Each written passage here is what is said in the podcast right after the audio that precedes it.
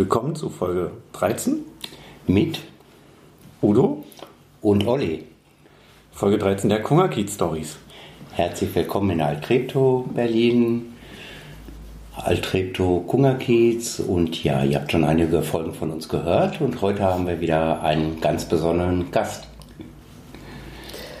Also ich bin die Gabi Bofinger, der besondere Gast hier heute. Wir sind bei mir zu Hause, was ich ganz schön finde und freue mich jetzt auf unser Gespräch. Genau, wir halten uns natürlich an alle Corona-Regeln, sind alle frisch getestet und so weiter. Natürlich. Und achten da schön drauf, dass wir alle gesund bleiben. Und bei Gabriele gibt es heute so die Besonderheit, wir hatten vorher überlegt, machen wir zwei Podcasts oder so und haben uns dann entschieden, nee, wir machen einen, weil Gabriele leider hatte auch einen sehr berühmten Mann, der verstorben ist, den Manfred Bofinger, ganz berühmt in der DDR und später auch für Karikaturen und vieles künstlerisches äh, künstlerische Werke, aber auch Gabriele hat eine ganz interessante Lebensgeschichte und ist sehr engagiert, auch ausgezeichnet mit der Bürgermedaille von Bezirk Treptow-Köpenick und dazu kommen wir so im Verlauf des Gesprächs. Seid herzlich willkommen. Gabriele, hast du so eine Art, sowas wie, aus welchem Jahrgang kommst du und hast du sowas wie eine Art erste Lebenserinnerung? Aus welchem Jahrgang ich komme? Wenn du ich das sagen? überhaupt beantworten willst. Nee, da bin ich eigentlich nicht so, so schamig. Also ich bin Jahrgang 1948. 1948. Ja, ich bin 73 Jahre alt. Alt, jung. Ja, danke. Hast auch einen schönen frechen Kurzhaarschnitt, ähm, 73 Jahre jung.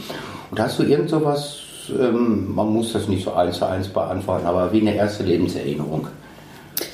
Also eine erste Lebenserinnerung, also dass ich mich jetzt an ein ganz bestimmtes Erlebnis erinnere, kann ich nicht sagen. Ist ja auch sehr lange her. Ähm, Das sind dann eher so, so Stimmungen oder was Atmosphärisches. Also ich kann mich erinnern, ich bin zwar jetzt ein, 35 Jahre hier im Kiez, in Treptow, aber ursprünglich Pankowerin. Und ich kann mich schon noch sehr gut erinnern, so an die Straße, in der ich gewohnt habe, als Kind in der Mendelstraße 5. Kann mich da an die Straße erinnern, dass wir auf der Straße gespielt haben als Kinder, weil da auch kaum Autos fuhren und haben also da alle möglichen Hopse und weiß ich was alles auf der Straße. Also das sind so Erinnerungen. Aber jetzt so ein So eine bestimmtes. kleine, große Gruppe, wart ihr ganz viele Kinder oder wenige? Pankow kann man auch fragen, durch Altreptow ging ja die Mauer, war das in Mauernähe oder ganz woanders in Pankow? Also, was ganz witzig ist, dass ich fast immer in einer Mauernähe gewohnt habe oder sogar ziemlich dicht dran. Also ganz am Anfang in Pankow nicht, aber später habe ich in Pankow in der Wollangstraße gewohnt. Das war dann so ein paar Meter vom Grenzgebiet. Also wir haben dann auf den S-Bahnhof Wollangstraße geguckt, der dann Westen war. Also ich kann mich ja auch an die Zeit vor 61 erinnern. Ich war ja schon fast 14, als die Mauer gebaut wurde. Oder, ne? Und äh, da konnten wir dann immer an der Wollangstraße dann zum Wedding noch da durch die S-Bahn-Brücke durchlaufen. Ähm, und kann mich, ja, kann mich an, an den 13. August schon doch deutlich erinnern. Ähm, dann habe ich im Friedrichshain gewohnt, am Ostbahnhof. Da war ja dann auch die Grenze wieder zu Kreuzberg auch ziemlich dicht. Also da habe ich auch raufgeschaut. Naja, und hier in Treptow ähm, in der Plesserstraße guckte man eben in den Westen. Immer in Anführungsstrichen ein Mauerkind. Ne? Ein, ein Mauerkind. Das heißt 48 geboren. Bist du, du bist in Berlin geboren, ne? Ich bin in Berlin geboren. Ich bin in Berlin geboren. Das haben wir ja auch mal zu Gast in, äh, bei den Kuna Und ich habe nämlich gerade irgendwie in der Berliner Zeitung ging es irgendwie darum, da gab es auch Leserbriefe, ab wann darf man sich denn überhaupt Berliner nennen? Die Frage stellt sich bei dir nicht. Also ob jemand, der fünf, seit fünf Jahren in Berlin ist, dann schon Berliner sein kann, sage ich als Berliner natürlich nein. Nee, Quatsch. Äh, aber da schrieb dann jemand, wenn man in der dritten Generation in Berlin ist. Also, und das würde bei mir Mütter väterlicherseits hinhauen. Also dann wäre ich die dritte Generation. Ja, bin in Berlin geboren. In Berlin geboren, Berliner Mädel. Berliner Eine Göre, ne? oder? Äh, sagtet ihr das im Osten auch? Oder ist es Westberliner Slang? Oder? Göre, eine Göre, Berliner Berliner Göre. Göre, ne? Göre. Warst du so eine kleine Freche oder warst du ein treues Wesen? Oder?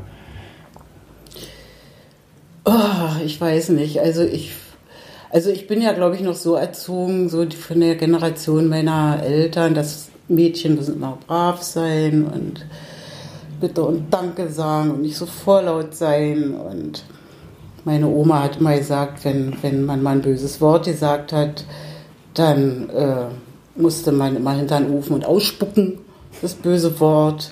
Oder wenn man eine Grimasse gemacht hat, dann wurde gesagt, wenn die Uhr schlägt, dann bleibt das Gesicht so stehen. Oh Gott. Ja. Meine Oma hat das auch gesagt mit Augen verdrehen. Ne? War das bei euch auch so furchtbar, dass hier so über den Kopf gestreichelt wurde? Ja. Ach, du bist ja so Ja. gewachsen. Ja. war Ja. wie bei mir im Ja, also ich war schon, ich denke mal, ich war schon eher ein Liebeskind. Bisschen aufmüpfiger wurde ich dann später. Mhm. 61 rum, 13, 14, 62, da ist so die Mauer entstanden. Äh, 61? War das ein bewusstes Erleben oder war das irgendwo woanders? Nee, Oder das, das, das, das war war. das nee, das war schon bewusst. Also ich kann mich an den, an den Morgen des 13. August wirklich noch, noch genau erinnern. Ich weiß, dass ich irgendwie mit der Milchkanne Milch holen ging. Also damals hat man die Milch sogar noch irgendwie so mit der Milchkanne geholt. Und dann waren überall so Anschläge, wo dann irgendwie das so drauf stand. Und, ähm, und meine Mutter war ganz aufgeregt und hat gesagt, ihr müsst euch jetzt ganz schnell anziehen, es gibt Krieg. Und dann sah man, ich wohnte damals, wie gesagt, in Pankow und so in, in so einer äh, Mühlenstraße konnte man so aus dem Fenster rausgucken, da fuhren Panzer. Das weiß ich noch. Und alles strömte zum Übergang Wollangstraße, da waren dann ganz viele Menschen, die gucken wollten. Keiner hat es ja auch so wirklich geglaubt und keiner hat ja auch tatsächlich damit gerechnet, dass es so lange. Also ich glaube, die, die Stimmung war so, ach naja, ja, ist vorübergehend und dann ist bald wieder, Es war jetzt wieder bald Ruhe, wieder eine Ruhe. Krise und dann. Ja. War das Thema bei euch dann ähm, doch rüber zu gehen? Nee. Noch schnell? Nee. nee, also gar nicht, gar nicht. Also bei mir mein ganzes Leben lang nicht. Auch äh, vor 61 nicht. Dazu muss ich sagen, dass meine Mutter, zum, meine Eltern waren geschieden, mein Vater war Lehrer, mein äh, richtiger Vater, sage ich jetzt mal so. Und meine Mutter war neu verheiratet mit einem, ähm, wie soll ich sagen, einem kommunistischen Sozialdemokraten. Entschuldigung. Und äh, von daher war also bei uns zu Hause war es schon so ziemlich rot. Was kollidierte mit der Familie meines richtigen Vaters. Die waren alle im Westen und es war für mich als Kind so ein bisschen schwierig, so diese beiden Pole zu haben. Pole also die auf der einen eine Seite im Westen, die waren schon, meine Großeltern väterlicherseits, die hatten in Schwanebecken eine große Landwirtschaft und das war dann eben alles unter die Bodenreform. Also die waren sehr antikommunistisch und mein Stiefvater war, mein Stiefvater war Halbjude, der hat also auch viele Jahre in Theresienstadt verbracht und de- dessen Familie ist also zum Teil auch in Auschwitz mitgekommen. Also da war eine ganz andere, ganz anderes Klima.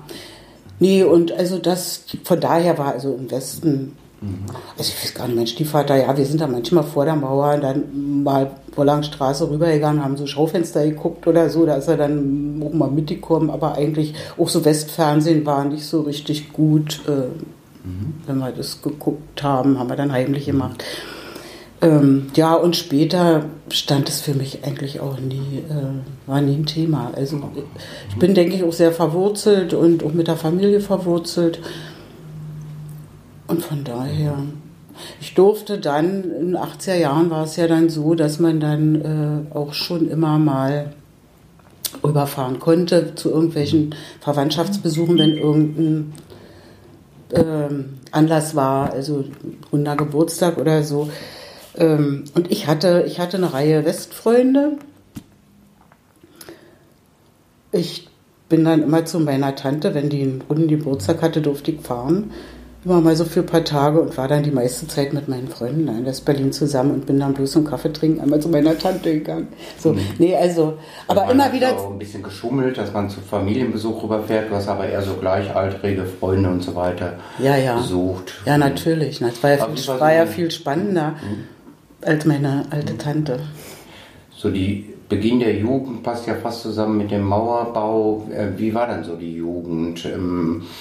Hast du Interessen gehabt? Hast du, man emanzipiert sich ja auch so ein bisschen von der Familie, entdeckt so mit der Gleichaltrigen so Hobbys, Interessen und so weiter. Hast du da in der Jugend schon was so gefunden, was sie interessiert hat, beschäftigt hat? Also mich hat immer viel interessiert und ich war aber nie sehr beständig. Also ich habe mal dies gemacht, mal das gemacht. Also ich war zum Beispiel in einer Arbeitsgemeinschaft junge Rinderzüchter gab es in Pankow, war da so ein, so ein äh, wie nannte sich das halt, so, so, so, so ein Bauernhof, wo man eben in verschiedene Arbeitsgemeinschaften gehen konnte in Blankenfelde und sowas habe ich gemacht. Oder bin dann auch mal kurz zum Judo oder hab dies und das gemacht. Und aber immer, also es hat scheinbar mich nie so was so gepackt, dass ich da so dabei geblieben. Hatte Klavierstunde natürlich auch, äh, weil meine Mutter kam aus sehr kleinbürgerlichen Verhältnissen, also da war das natürlich dann so. Fand ich aber auch nicht so gut, Klavierstunde, weil ich dann doch lieber gespielt also habe. Welten aufeinander getroffen bei den Eltern und bei den ja, verschiedenen. Also es war schon ein bisschen, mhm. war schon, einerseits finde ich so im Nachhinein auch ganz spannend, also dass da natürlich so, so verschiedene Einflüsse waren, aber ich denke, es, es ist auch es war auch manchmal nicht so, so einfach, mhm. dann sein, seinen eigenen mhm. Punkt zu finden. Mhm. So, ne? also, also das zum Beispiel war es so, dass ähm, mein, es gab ja die Jugendweihe in der DDR. Und ich bin, war getauft und der eine Teil meiner Familie hat natürlich erwartet, dass ich mich konfirmieren lasse und so ein bisschen auch aus Protest gegen meinen Stiefvater in der Pubertät bin ich auch zum, zur Christenlehre gegangen und ich habe mich dann also tatsächlich einsegnen lassen und Jugendweihe gemacht. So. Was eigentlich. Also kleinen Spagat gemacht. Kleinen Spagat gemacht, was auch nicht so, so ähm, erwünscht war und auch gar nicht so richtig. Aber komischerweise ging das von, war das von der Kirche gar nicht so gerne gesehen, wenn man dann auch ähm, die Jugendweihe gemacht dann doch die ja Jugendweihe gemacht hat, weil also dann und dann sollte wenigstens die Konfirmation das letzte sein, das Wichtigere sein und äh, ja. Das war halt nicht so ein Protest, es war eher, war es mit, sich mit allen ein bisschen arrangieren oder war es sicher beides interessant? Es oder? war sicher auch, sich mit, mit beiden zu arrangieren, mit, die, mit dieser bisschen doch gespaltenen Familie das meinte ich damit, dass es dann eben auch nicht immer so einfach Oft war. Haben Kinder ne? ja auch so Jobs so auszugleichen oder so, oder an, von beiden Seiten wird gezogen, wird links, wird rechts, wird christlich, wird kommunistisch. Ähm, da muss es äh, irgendwie Spagat hast du im Kopf mit Ja beantworten. Lass mich so, mal so. überlegen. Also also ich, ich, na sicher, also äh, da stand es mit links und rechts, mhm. war ja gar nicht so, also wie das heute jetzt vielleicht mhm. ist. Also diese Zuspitzung gab es ja gar nicht so. Ne? Also ich war in Pionieren und ich war auch äh, in der FDJ, aber mhm. immer auch wird ja heute auch viel verbissener gesehen, als es mhm. wirklich war. Man ist zum Pioniernachmittag gegangen oder in der FDJ. Also ich kann mich mhm. zum Beispiel nicht erinnern, dass ich jemals wirklich ein ein Blauhemd getragen habe. Mhm. Also, Aber bist auch zur Kirchenveranstaltung gegangen und das wurde nicht komisch gesehen von den anderen oder von den Christen wieder komisch gesehen, dass du da äh, in eine FTJ gehst oder so.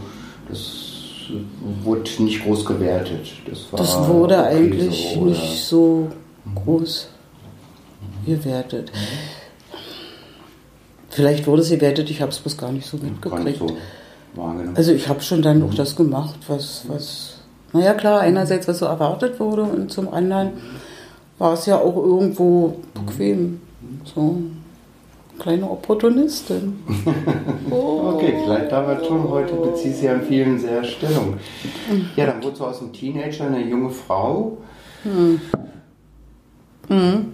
Wie war die Welt? Sagen wir mal so, das war dann so um die 70er, Anfang der, der 70er, wo man so von dem Mädchenhaften in das ja. Frauenhafte kam. Also ich war, ähm, ich war keine sehr gute Schülerin.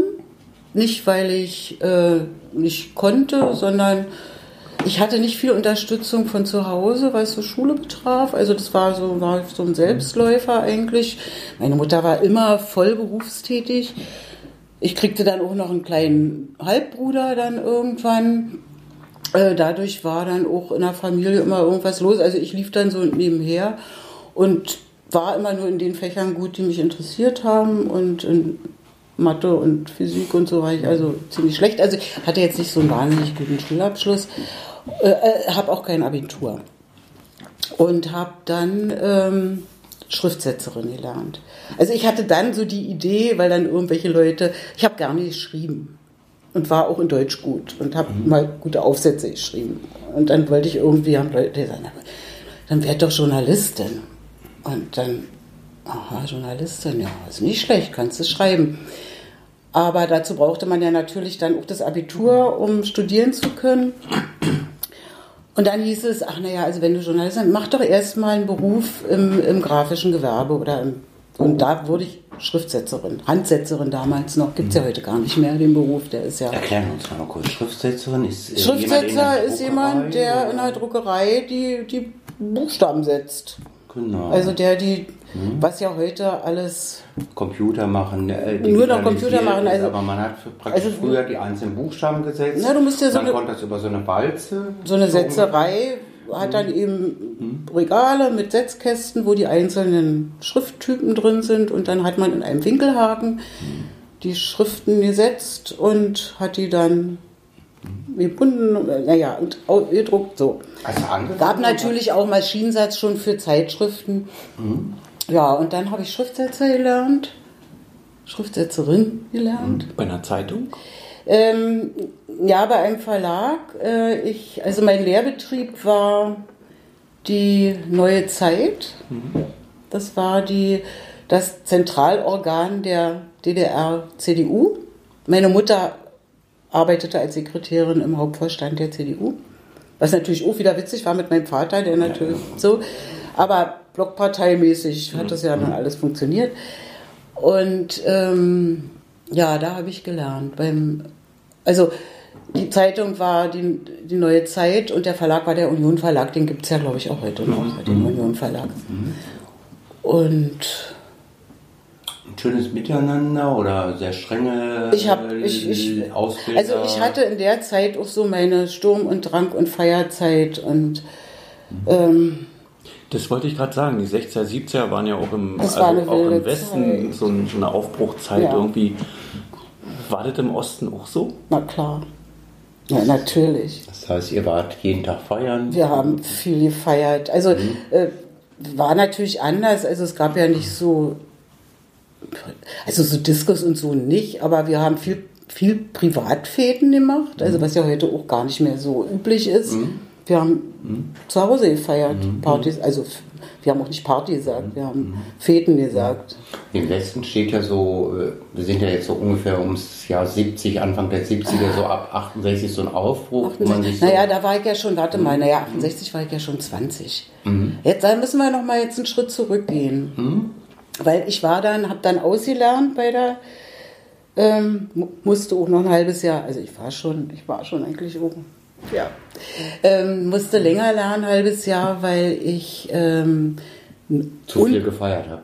Nee, nicht zu viel gefeiert habe, aber äh, bin mit meiner Freundin, wir sind getrennt damals viel zur Ostsee und bin hatte da einen Autounfall beim Trampen Ui. und habe da mir ziemlich einen Bruch zugezogen und war dann lange im Krankenhaus und im Gips mhm. und so und hab, bin lange ausgefallen, musste dadurch ein halbes Jahr länger lernen mhm. und war dann auch nicht mehr allzu lange ähm, dort. Das hat mir da auch nicht so wirklich gefallen. Und bin dann durch Zufall beim DDR-Fernsehen gelandet. da gab es eine Abteilung Grafik und die hatten auch eine kleine Druckerei und Setzerei. Mhm. Also die ganzen Programmvorschauen und, und, äh, und äh, Abspänne, Vorspänne wurde wirklich alles im Handsatz gemacht. gemacht. Und da mhm. habe ich als Schriftsetzerin oder es nannte sich grafische mhm. Mitarbeiterin angefangen. Mhm. Ja, und da machte das so ein bisschen, so gab es so einen Klick. Da wurde ich dann auch ehrgeizig, habe dann auch noch äh, was nachgeholt, schulmäßig und der Abendschule und ja, und habe dann also beim Fernsehen in Adler, nee, damals noch in Johannisthal, später in Adlershof gearbeitet und habe mich dann sogar zum Studium beworben. Also ich habe dann mich an der Fachschule für Werbung und Gestaltung in Schöneweide zum Studium beworben, mit Aufnahmeprüfung allem drum und dran, bin auch angenommen worden und habe dann eben von 76 bis 79 dort studiert. Mhm. Und bin dann aber zum Fernsehen wieder zurückgegangen. Also ich war vom Fernsehen auch delegiert zum Studium. Das mhm. gab es äh, damals. Also das Betriebe haben dann auch äh, Leute zum Studium delegiert, was mhm. für mich den Vorteil hatte, mhm. dass ich auch immer ganz viel beim Fernsehen dann, also finanziell auch ein bisschen unterstützt wurde. Mhm. Und ich konnte da die Dunkelkammer benutzen und, und, und habe Materialien gekriegt, so grafische Materialien. Unheimlich viel dazugelernt. Das war schon also ganz gut. Und genau, naja, wir hatten ja mhm. Fotografie dann auch als mhm. Fach und so, mhm. also das war dann ganz gut. Mhm. Und ähm, aber die Bedingung war, dass man dann nach dem Studium wieder in seinen Betrieb, Betrieb wieder zurück ne? musste. Ja was mhm. aber für mich gut war dann beim Fernsehen, habe ich mich auch wohl gefühlt. Das war natürlich ganz anders als, also da war alles schon so ein bisschen Welt, ne? große weite Welt und ein bisschen lockerer und mhm. war schon. Hast du zu der toll. Zeit noch zu Hause gewohnt? Ich habe bis zu meinem 25. Lebensjahr zu Hause gewohnt. War das üblich? War das spät? Also ja, für DDR, glaube ich, auch Wohnungsnot ein bisschen, dass junge Leute auch schwer ja, das, das nicht ein bisschen, das war schon, das, das war, schon schwer. Also aus anderen Gründen mhm. schwer, als es heute schwer ist. Mhm. Also da war das ja nicht die finanzielle äh, Sache, sondern mhm. es gab ja auch wenig Wohnungen und das war schon, war schon schwer. Und bin dann, hatte dann einen festen Freund, also war da mit einem Mann zusammen und bin zu dem gezogen zum Ostbahnhof in die Erich-Steinfurt-Straße, wo später dann das Zentrum Warenhaus und später Kaufhof stand. Da waren Häuser, die dann, also es war ein Abrisshaus, also ich bin mhm. da, also da mhm. mit wirklich, war keine komfortable Wohnung, aber preislich war es ein Witz. Mhm. Ja, und das, so, dann wurden diese Häuser abgerissen und dann habe ich eine Wohnung bekommen in Friedrichshain und bin dann da hingezogen. Ja. Alleine oder mit dem? Na, mit dem, aber das Ding dann auch irgendwie. Hm. Ach, das muss, ja, das Ding dann war so ein On-Off und der kriegte dann mal Grafendamm eine Wohnung und dann wohnte ich mal hier und mal da und mhm. hat, hab die aber immer behalten. Die kostete 50 Ostmark oder so. Mhm. Also da konnte man auch eine Wohnung behalten, ohne dass man da wohnte. Und dann ging die Beziehung aber doch auseinander und dann bin ich eben wieder in meine Wohnung Dambügelstraße gezogen. Mhm. Ja, und dann jetzt Rasen, weil so ein bisschen gerade war. Wie du möchtest. Ich überlege so. gerade, ob da jetzt noch also irgendwie... Jetzt warst du so beim Fernsehen und bist schon Mitte 20. Fernsehen war... Wie ja, war das denn beim Fernsehen? Also ist ja wahrscheinlich, ist es ja war da auch viel, wie du auch schon gesagt hast, dieses Schriftsetzen viel, viel Hand, also viel mehr Handarbeit als Natürlich. es jetzt ist. So. Aber, aber ja, zu ja. dem Zeitpunkt, als ich anfing, ja. Und dann äh, zog da aber auch die Technik ein. Also als ich vom Studium dann zurückkam, 79, oder so einfach, wie wann waren die Olympiade in Moskau?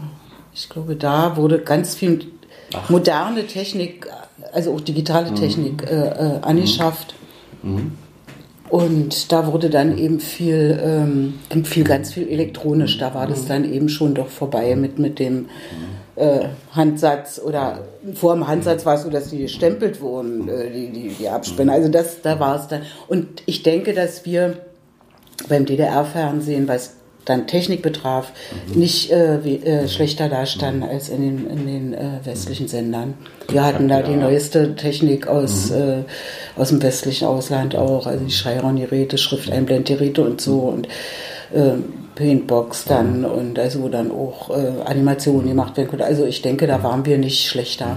Ich habe Wessi so viele Vorurteile über die DDR, man hat sie ja nicht selber erlebt, mhm. äh, muss man da so hundertprozentig treuer sein, der nie ein kritisches Wort gesagt hat. Also ist ja immerhin wichtig, wer die Medien beherrscht, wer da sagt. Also äh, gab es da kritische Worte oder war man eher so alle, oh, wir sind hundertprozentig für den Staat, 100% der, der SED treu, 100% dem. Wer war es da?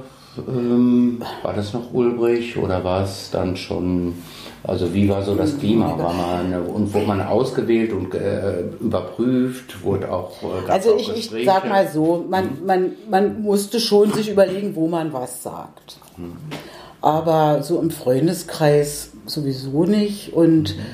ähm, wenn man beim Fernsehen anfing, natürlich, äh, da, wobei als ich anfing, ähm, man musste auch Westkontakte angeben und ich hatte ja mein, ach so, mein, mein richtiger Vater war dann irgendwann in Westen gegangen, der lebte mhm. in Frankfurt am Main. Also den habe ich ja dann angegeben und ich habe sogar meine Westfreunde in meiner Kaderakte angegeben. Das spielte als zu dem Zeit, ich glaube, später war es dann, ging das dann auch nicht mehr so einfach. Ähm, ja, ansonsten, also wenn man nun nicht äh, bei irgendeiner großen Versammlung da die große Lippe riskiert hat, dann, mhm. Aber untereinander. Mhm. Aber ich muss dazu sagen, ich war kein Widerständler. Also ich war, wir hatten kritische, eine kritische Meinung zu vielen und äh, haben vieles auch gar nicht so ernst genommen. Also wenn man jetzt auch so, ich kann ja, jeder kann ja immer nur seine eigene. Mhm. Andere haben andere Erfahrungen mhm. gemacht und das will ich jetzt auch gar nicht bewerten. Da gibt es sicher auch Geschichten, die wirklich nicht so toll sind. Ähm, ich kann jetzt nur von dem reden, wie es mir ging. Und ähm, ich denke mal, also es war jetzt nicht so, wie sich, glaube ich, viele aus dem Westen dann vorstellen, dass man also ständig das Gefühl hatte, man wird von der Stasi beobachtet. Mhm. Das ärgert mich auch manchmal so an irgendwelchen Filmen oder so, wo das mhm. dann so rauskommt. Äh, Ging sicher Leuten, die äh, so sich da ein bisschen ist, dem so ergangen ist, aber ich denke mal so mhm. im Alltag, mhm. wir, wir wussten das halt einfach auch so ein Stück weit, also natürlich mhm. wusste ich, dass beim Fernsehen, dass da auch irgendwelche Leute sind, Mhm. Äh, aber man hat's, wir haben die auch irgendwie nicht so richtig ernst genommen. Mhm. Also wir haben uns auch lustig gemacht darüber. Du hattest ja, wie es einem auch gehen kann in jungen Jahren, auch gar nicht so eine hundertprozentige Systemkritik, sondern das, äh, damit bist du groß geworden, das war alles so und das ist. Naja, ähm, also ich habe dann ja auch äh, Einsicht in meine äh, Stasi-Akte beantragt und habe das auch gemacht und hatte auch eine und muss ich jetzt nicht alles ausführen, mhm. das würde jetzt den mhm. Rahmen sprengen. Mhm. Aber zum Beispiel ähm, war da ein Vorgang, in dem ich da auftauche. Äh, ich kriegte, ob ich das noch zusammenkriege, ich kriegte vom, von einer Konkret, also irgendeine hm. Zeitschrift hm. bei euch, hm. ähm, mehr oder weniger anonym einen offenen Brief zugeschickt. Und da ging es um Biermann. Wolfgang Biermann, aber der in der Zeit dann, schon die DDR verlassen hatte. Ne? Nee, der ist nee, ja ausgebürgert worden, mhm. ist der erst in den 70er Jahren. Mhm. Nee, nee, aber er war dann schon mhm. nicht mehr. Äh, das Hamburger in den Osten, um ja. mit aufzubauen. Und, und, und irgendwann werden. war er ja dann. Mhm. Ähm, mhm. wurde er ja dann mhm. abserviert und war nicht mehr so erwünscht so, man hatte ihn ja vorher als den sozialistischen Troubadour bezeichnet. Ja klar, jemand, der aus dem Westen kommt. Und, und, und, und, und ich hm. liebe seine Lieder von damals. Wir haben die natürlich auch als äh, er dann schon verboten, ja, hm. ja, verboten war oder es war unerwünscht, hm. haben wir natürlich, haben wir die Biermann-Bänder gehört und, und fanden es ganz toll und so. Mhm. Und das war ein offener Brief und den habe ich im Studentenclub, wo wir viel gefeiert haben, in der Linienstraße auch verteilt oder, oder nicht verteilt, aber weitergegeben. So. Mhm. Also das waren zum Beispiel Sachen, die dann in meiner Stasi-Akte auch auftauchten. Also da muss dann schon irgendjemand im Freundeskreis gewesen sein, der mich dann da gemeldet hat, gemeldet hat und also die mhm. Gabi sowieso. Dann eine Anfrage von der Konkret aus dem Westen. Das war einfach nur ein offener Brief mhm. an, an, ans Neue Deutschland. Oder ich, ich kann dir das gar nicht mehr jetzt ganz mhm. genau sagen, mhm. wessen Inhalt das war. Es war auf jeden Fall irgendwas, mhm. was schon man nicht so gut fand, mhm. dass man das auch dann weitergibt. Mhm. Aber unmittelbar hast du da keinen Ärger gekriegt. Also du ähm, hast es jetzt erst im Nachhinein durch die Stasi-Akte gemerkt, dass da scheinbar irgendjemand. Nee, unmittelbar daraufhin mhm. War. Ich war natürlich auch immer so ein bisschen vielleicht auch gedeckt durch meinen Stiefvater, der auch eine mhm. Position hatte in Pankow. Und kein Spagat seit der Kindheit. Ähm, äh, naja, aber das mhm. da irgendwie. Mhm. Und Nee, da nicht, aber dann gab es nochmal nicht. Die hat übrigens mit Trieb zu tun, fällt mir. Ah, das ist ja witzig, die hat ja hier mit, mit dem Kiez zu tun. Ähm, eine Freundin von uns wohnte in der Lohmühlenstraße. Die Lohmühlenstraße war Grenzgebiet. Mhm. Zumindest die eine Straßenseite. Und da durfte man ja nur mit einem Passierschein rein. Mhm. Also Leute, die da wohnten, wenn die mhm. Besuch kriegen wollten, mussten die beantragen, einen Passierschein. So. Und diese Freundin machte aber eine Party. Einfach. Und wir sind da alle hin. Und ich kam irgendwie, da war ich noch in der Lehre. Das war noch in der, also du musst dann so, ja, in den 60er Jahren gewesen sein. Mhm. Und ich ähm, mit einem Lehrkollegen, wir hatten vorher irgendwie eine Dampferfahrt vom, vom, vom Betrieb aus und wir sind später gekommen und waren auch schon ein bisschen angeheitert und kamen da an, so wir wollen jetzt hier zu der Party und dann kam die Grenzer und gleich und uns gleich gekascht und also die ganze und dann wurde man mitgenommen oder was? Die ganze Party wurde ausgehoben. Hm? Alle mussten, wir mussten an eine Wand stellen und mussten oh dann wurden alle fest, festgenommen. Hm. Und sind nach Johannisthal, da war so ein Polizeirevier, da sind wir dann alle so in so einem großen Saal, da saßen wir dann so an 20 Leute alle natürlich schon ein bisschen äh, mhm. so in Feierabend, da wurden natürlich dann auch, wurde auch ein bisschen provoziert. Mhm. Und ähm, wurden dann da, wie ich jetzt nicht irgendwie verhört oder warum war da Feiern und du, du und so.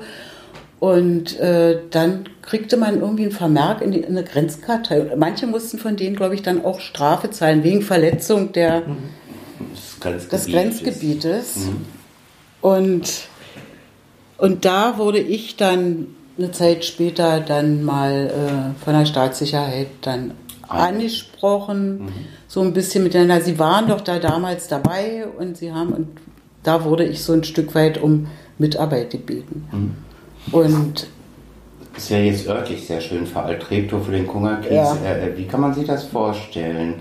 Äh, äh also die Grenzer patrouillierten einfach, also die Mauer war ja sozusagen, wenn wir es vereinfacht sagen, am Landwehrkanal entlang. Ja. Ne? Ähm, so ein bisschen eine Vormauer auch noch. Ne? Ähm, ja. Und für dieses Gebiet brauchte man jetzt, ich mache es jetzt mal ganz vereinfacht, so ab der Elsenstraße oder so, brauchte man äh, eine bestimmte äh, Bescheinigung, dass man da überhaupt hin darf. Also ich weiß jetzt nicht mehr so ganz genau, wie es in der Lohmühlenstraße war. Ich denke aber, es war ähnlich wie in Pankow, wo ich ja wohnte. Da war wohnte ich ja auch direkt an der Mauer, mhm. da war es dann die Bremer und Schulze Straße, da war es genauso, dass die eine Straßenseite war Grenzgebiet und die andere Straßenseite nicht. Mhm. Und da war aber nicht so, dass jetzt so in der Mitte der Straße mhm. dann doch mal irgendwie eine mhm. Barriere war. Das war schon auch mhm. offen, aber da waren natürlich dann Grenzer. Mhm. Und wenn dann da jemand kam, wurde der natürlich dann. Mhm. Und das war. Das heißt, die liefen da so kreuz und quer durch den Kiez Die liefen dann scheinbar so kreuz und quer. Ecke stand einer oder wie? Ja, wahrscheinlich. Mhm. Müssen die dann so patrouilliert sein und haben einfach jeden Bürger angesprochen. Naja, jeden können sie ja nicht angesprochen haben, denn es war ja so, bei dieser besagten Party, Party da, Lohmühlenstraße, hatten es ja einige schon dahin geschafft, die waren ja schon mhm. am Feiern. Gut, also, also eher so Stichpunktkontrolle. Das war dann so, vielleicht haben die dann auch manchmal hm? geschlafen oder, oder nur wie du dann so ist. Ihr Bierchen selber getrunken. Bierchen selber getrunken. Ja, oder so. gerade die anderen strengere. Genau. Aber ich hätte sozusagen, wenn ich auf die Party gewollt hätte und aus Potsdam kommen, hätte ich so, äh, so eine Art Antrag stellen müssen. Ich denke, eine Party wäre ja nicht möglich oder gewesen. Party wäre gar nicht möglich gewesen. Mhm. Also, dass man jetzt einen hm. Verwandtenbesuch macht oder einen mhm. Geburtstag mhm. oder so und dann musste mussten, ich denke mal, die, die besucht werden sollten, denke ich, mussten dann Pass, äh, mussten einen Antrag stellen und dann kriegten die einen Passierschein. Und da heute auch noch ein paar Länder, da kommt man gar nicht rein ohne so eine Einladung. Also ja. das geht dann auch vereinfacht, wie das das genau. Hotel das einfach ausstellt oder so, ne? Ja. wenn man das über so ein Buchungssystem macht. Aber so war das praktisch, der eine ja. musste einen Antrag stellen und die gastgebende Familie musste sagen, hier, wir möchten den und den genau. einladen. Ne? Genau. Genau, sonst liefen halt so, im Kungerkies kann man sich auch so ein bisschen vorstellen, standen nicht überall Wachtürme, die das kontrolliert haben. Nee, aber die Wachtürme standen ja dann direkt, dann ja, am, also wie hier Grenze, jetzt ne? an, direkt an der aber Grenze. Aber es liefen ne? einzelne Grenzer rum und die haben auch mal gesagt, hör mal, wer bist du denn? Oder ein ordentliches Berliner Sie, preußisches Sie. Ja. Wer sind Sie? Was machen Sie hier? Haben Sie eine Also da wurde man ja auch nicht, also wenn du natürlich jetzt über die Mauer bist und im Grenzgebiet warst, da wurdest du erschossen. Also mhm. so war das natürlich nicht. Also du, mhm. ne, so war das nicht. Aber du wurdest schon kontrolliert. Ne? Mhm. Ob du, da sind sicher manche durchgerutscht und haben den Dreh raus. Man konnte so ein bisschen riskieren, auf die Party von der Freundin zu gehen, speziell natürlich. wenn man vorher ja, gefeiert hat. Natürlich, naja, und wir waren ja dann auch was wollen die uns denn so? Mhm. Naja, wie man, dann so, wie man dann so ist. Ne? Eine schöne Geschichte, ja, eine ja, weil die, Geschichte auch. Ne? Ja. Mhm. ja, aber ansonsten mhm. war das schon nicht so, dass man sich also da ständig... Mhm. Und innerhalb des, des Freundeskreises oder, mhm. oder auch unter mhm. Kollegen beim Fernsehen, also ich kann, wir haben schon auch unsere Meinung gesagt. Ich muss allerdings auch sagen, äh, das Studium in Schöneweide da an der Fachschule, das ist ja war so ein bisschen der Vorläufer der Hochschule für Technik und Wirtschaft jetzt in, der, mhm. in Schöneweide. Ähm, da gibt es ja auch immer noch eine Grafik, äh, nennt sich ja heute mhm. Kommunikationsdesign, da hat meine Tochter dann studiert. Ähm, da war die Welt für mich ziemlich in Ordnung mhm. oder der Sozialismus in Ordnung. Also da war, da hatten wir so ein bisschen Freiraum. Mhm. Da waren ziemlich offene, da waren auch Diskussionen möglich. Also wir hatten, ich kann mich erinnern, wir hatten ja überall der Marxismus, Leninismus dann auch als Fach. Mhm. Und wir hatten eine ganz junge Dozentin und die war so super cool und mit der konnten wir über alles äh, reden und da konnten wir auch kritisch diskutieren. Mhm. Ja, also das gab es schon auch. Aber wenn du dann an Falschen geraten bist, äh, ja, dann hast du gemeldet. Und, und, wenn man natürlich jetzt aufgefallen ist, dass man da wirklich mhm gegen die GDDR irgendwas macht. Und mhm. das haben wir ja nicht. Oder Leute aufwiegelt. Oder Leute aufwiegelt. Also solange mhm. das nicht war. Ja. Gut, wie ging es dann so weiter? Wir kommen so langsam in die 80er. Jetzt kommen wir in die 80er. Rein. Naja, dann mhm. äh, lernte ich meinen Mann kennen. Auch beim Fernsehen, also durch die mhm. Arbeit, weil er auch fürs Fernsehen arbeitete. Und dann hatten wir beruflich miteinander zu tun. Was hat er da gemacht? Der Na, äh, Grafiken. Also der hat, es gab damals so eine, so eine, nannte sich, äh, nannte, nannte sich Sende-Ebis, das waren so, so mhm. äh, grafisch gestaltete, hin, verteilte Spots mhm. sind. So mhm. Werbespots oder, oder Ankündigungen, mhm. die so bup, bup, bup, ganz schnell gehen. Da wurde dann eben so eine Pappe hingestellt, wo irgendein, auch das waren die, die besten Grafiker der DDR, die dann dafür gearbeitet haben und irgendein Film eben äh, grafisch angekündigt mhm. haben, den Titel, und die wurden dann vor die Kamera gehalten und dann hat eine Ansagerin gesagt und dann und dann und das und das. Das hat er gemacht und dann mhm. hat er auch ähm, zur Olympiade hat er dann auch ein, ähm, kleine, kleine äh, Trickfilme gemacht. Mhm ja, ja, hat also auch fürs also nicht nur äh, so Grafiken, so Karikaturen kennt man Manfred Bofinger auch, ja, ja. aber auch so Trickfilme, äh, insgesamt sehr breit aufgestellt. Ja. Aber was hat dir denn an dem Kerl gefallen? Oder wie kam ihr so ein bisschen zusammen? Oder war es erst so, ach der, oder war es direkt hoch? Ach Gott. Na ja, der war schon, der war schon cool, der war schon interessant. Also, ne, war schon ein mhm. interessanter Mann. Mhm. Und na, so eher von seiner Art oder ja. von dem künstlerischen her oder was Naja, auch von seiner Art und, und seinem Humor und, mhm. und äh, ja, irgendwie, ja, fand, fanden wir einander gefallen. Mhm. Und dann ging das eben langsam. Es sagen ja so in der Paarforschung gar nicht so wenig Paare, dass der Humor auch stimmen muss. Also der ganz wichtig, ganz wichtig. Mhm. Kann ich nur aus meiner langen Lebenserfahrung sagen. Leute. Jetzt 73 und Leute. Sucht, den Partner sucht euch den Partner, habt den gleichen Humor. Das ist ganz lacht. Man muss über die gleichen Sachen lachen können, denke ich. Hm? Also nichts ist schlimmer, wie wenn einer über was lacht, worüber du überhaupt nicht lachen kannst. Hm? Ja. Und das hat eigentlich sofort so ein bisschen gepasst zu der Humor. Naja, so, ja, naja, hm? so sofort. Naja, hm? das kam dann eben so. Hm? Kam eben so. Ja, und dann, ähm, dann ähm, zog ich nach Treptow. Und war er da schon auch beim Eulenspiegel? Na, beim, für den Eulenspiegel hat er, also jetzt kommen wir dann mal zu Manfred. Also Manfred ist ja eigentlich Autodidakt, auch Schriftsetzer. Wir sind so ein bisschen Schriftsetzerfamilie. Der ist auch gelernter Schriftsetzer. Ähm, und ähm, hat dann beim Eulenspiegel angefangen, als ganz junger Mann. Da war der in Anfang 20, in 20 Jahren. Wollen wir noch mal kurz den Eulenspiegel erklären? Eulenspiegel ist eine. Äh, hm? Eulenspiegel ist eine, war, war die Satirezeitschrift der, der DDR. Also so wie eine ganz große Pardon, sagen, im, im Titanic, so Pardon. Äh, kann man sagen, im, Eulenspiegel so, genau. Im Westen. Hm? Ähm, ja, und da war er Layouter. Also da mhm. ist er als, als ähm, hat er als Layouter angefangen mhm. und hat aber immer schon gezeichnet. Also mhm. ich habe jetzt auch irgendwann mal eine Mappe gefunden mit ganz, ganz alten Zeichnungen von ihm, wo er 14, mhm. 15 war. So. Also hat schon immer gerne und gut mhm. gezeichnet und hatte dann da beim Eulenspiegel Förderer von den äh, Mhm. von den äh, Leuten, die da mhm. eben schon einen Namen hatten, die sein Talent auch gesehen haben und ihn dann gefördert haben. Und dann ist er, fing er dann also auch an, für den Eulenspiegel zu zeichnen. Mhm. Und hat dann 68 äh, ist er dann Freiberufler geworden. Da hat er sich dann selbstständig gemacht als also war er ja, als ihr euch kennengelernt habt, auch schon so eine gewisse kleine Persönlichkeit in der, also Berühmtheit in der DDR. Als oder? wir uns kennengelernt haben, war er eine, naja, Berühmtheit, ja, ja. da war er sehr populär. Mhm.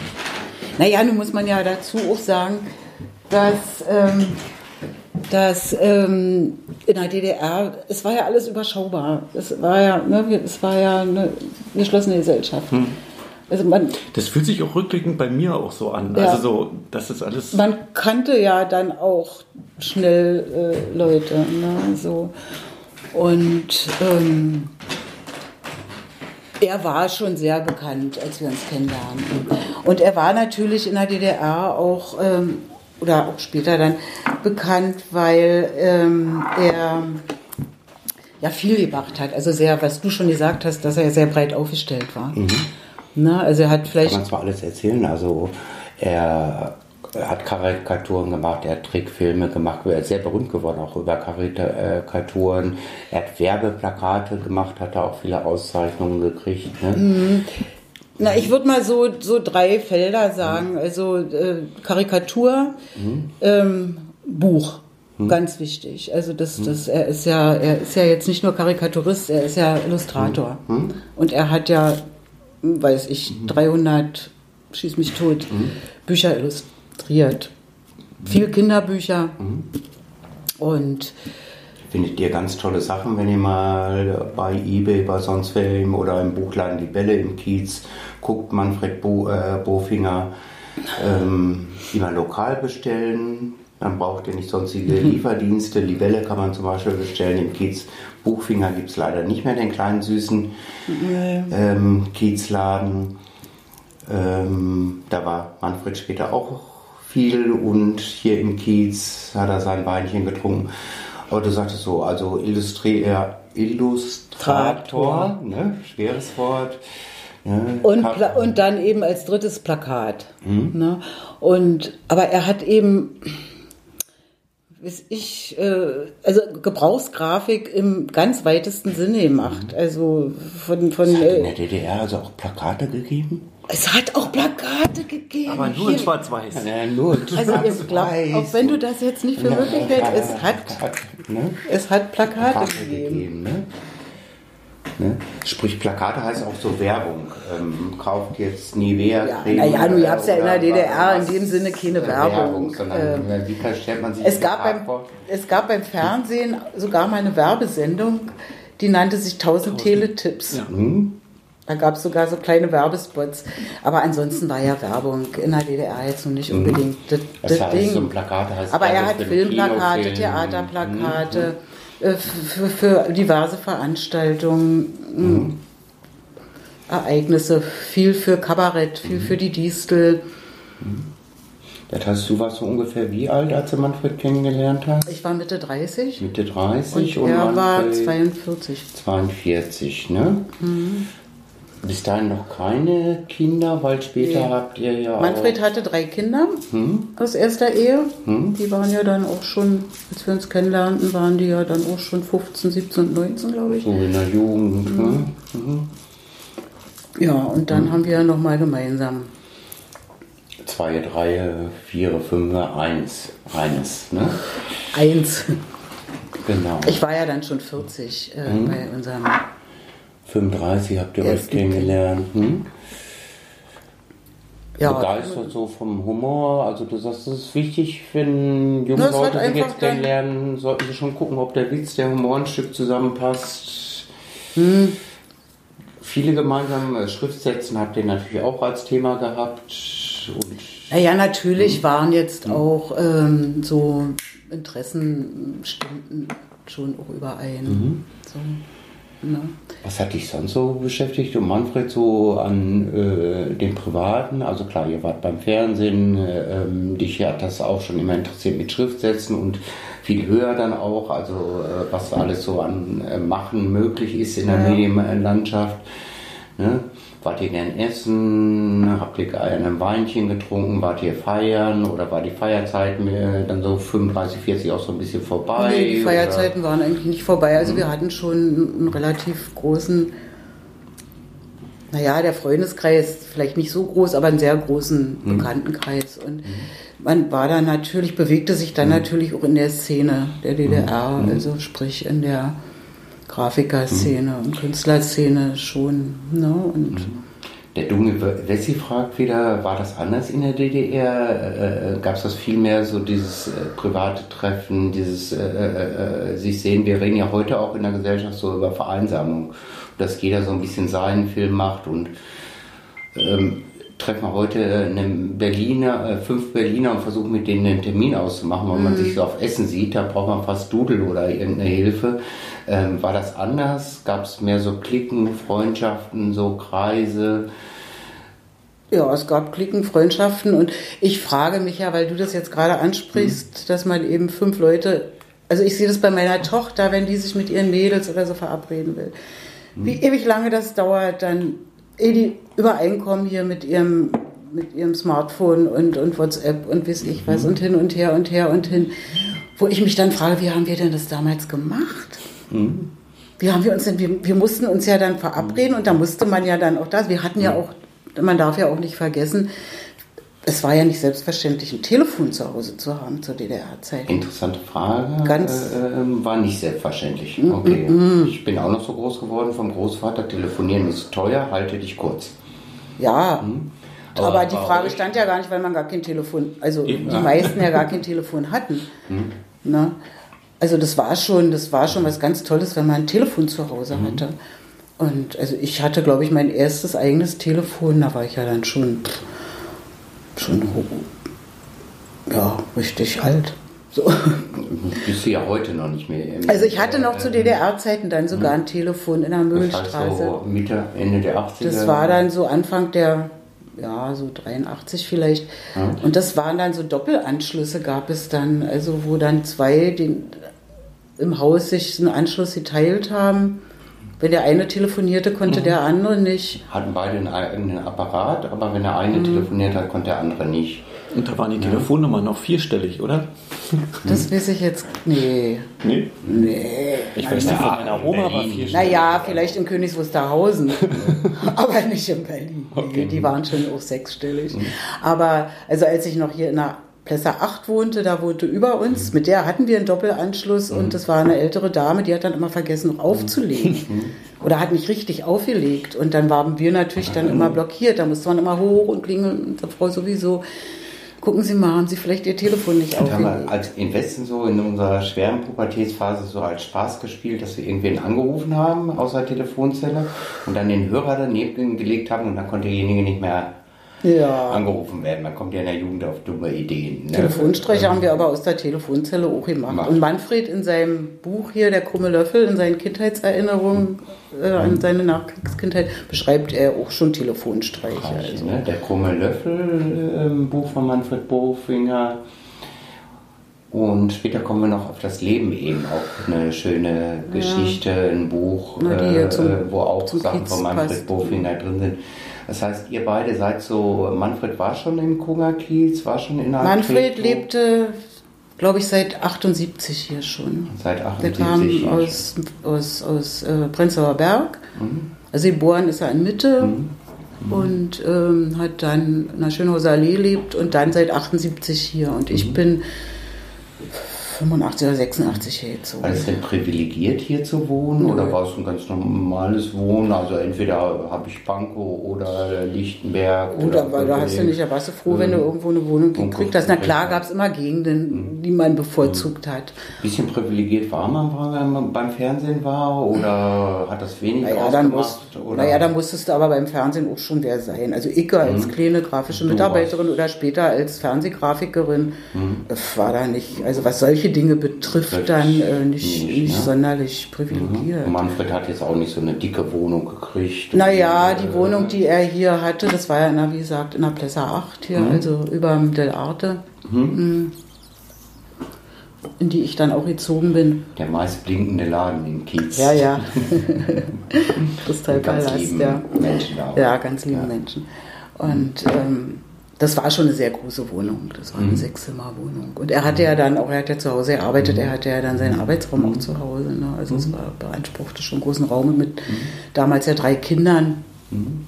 Ja, und hier hatten wir ja dann auch erst eine große Wohnung. Das heißt, die Kinder von Manfred hast du dann häufig gesehen, die waren häufig ja. zu Gast und ihr Die wohnten am Anfang auch noch, zwei wohnten auch noch bei uns. Mhm wir hatten auch ein gutes Verhältnis. Oder mhm. haben immer noch ein gutes mhm. Verhältnis. Ja. Und bist dann aber selber Mama geworden. Und dann bin ich selber Mama geworden. Mhm. Unerwartet. Also so, dass ich nicht mehr dachte, weil ich ja dann nicht mehr so lebensjung war. Und Un ungefähr ähm, äh, Mitte der 80er, Anfang der 80er? Luise ist 88 geboren. 88 da war ich, war ich 40. Geboren, ne? Ja. Genau. Wusch und dann kommt auf einmal was ganz anderes. Wart ihr vorbereitet, ähm, dass jetzt mit der DDR was Wesentliches passiert oder wart ihr eher so im Alltag drin und habt gedacht, oh, das geht so weiter oder ja. es gibt jetzt mal eine Veränderung oder wart ihr sehr für eine Veränderung oder hättet Natürlich waren wir für so eine Veränderung. Gegeben wäre?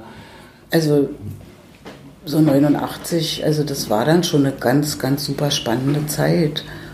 Und da waren wir dann auch mit ziemlich äh, mit Feuer dabei. Und wobei es damals ja noch nicht im, im entferntesten darum ging, äh, um, um eine Wiedervereinigung. Also mhm. da ging es ja eher dann noch darum, äh, die DDR zu erneuern. Also mhm. Äh, im Sinne von Glasnost und Perestroika, also dass man einfach den Sozialismus ich hatte ja nichts mhm. gegen den Sozialismus. Mhm.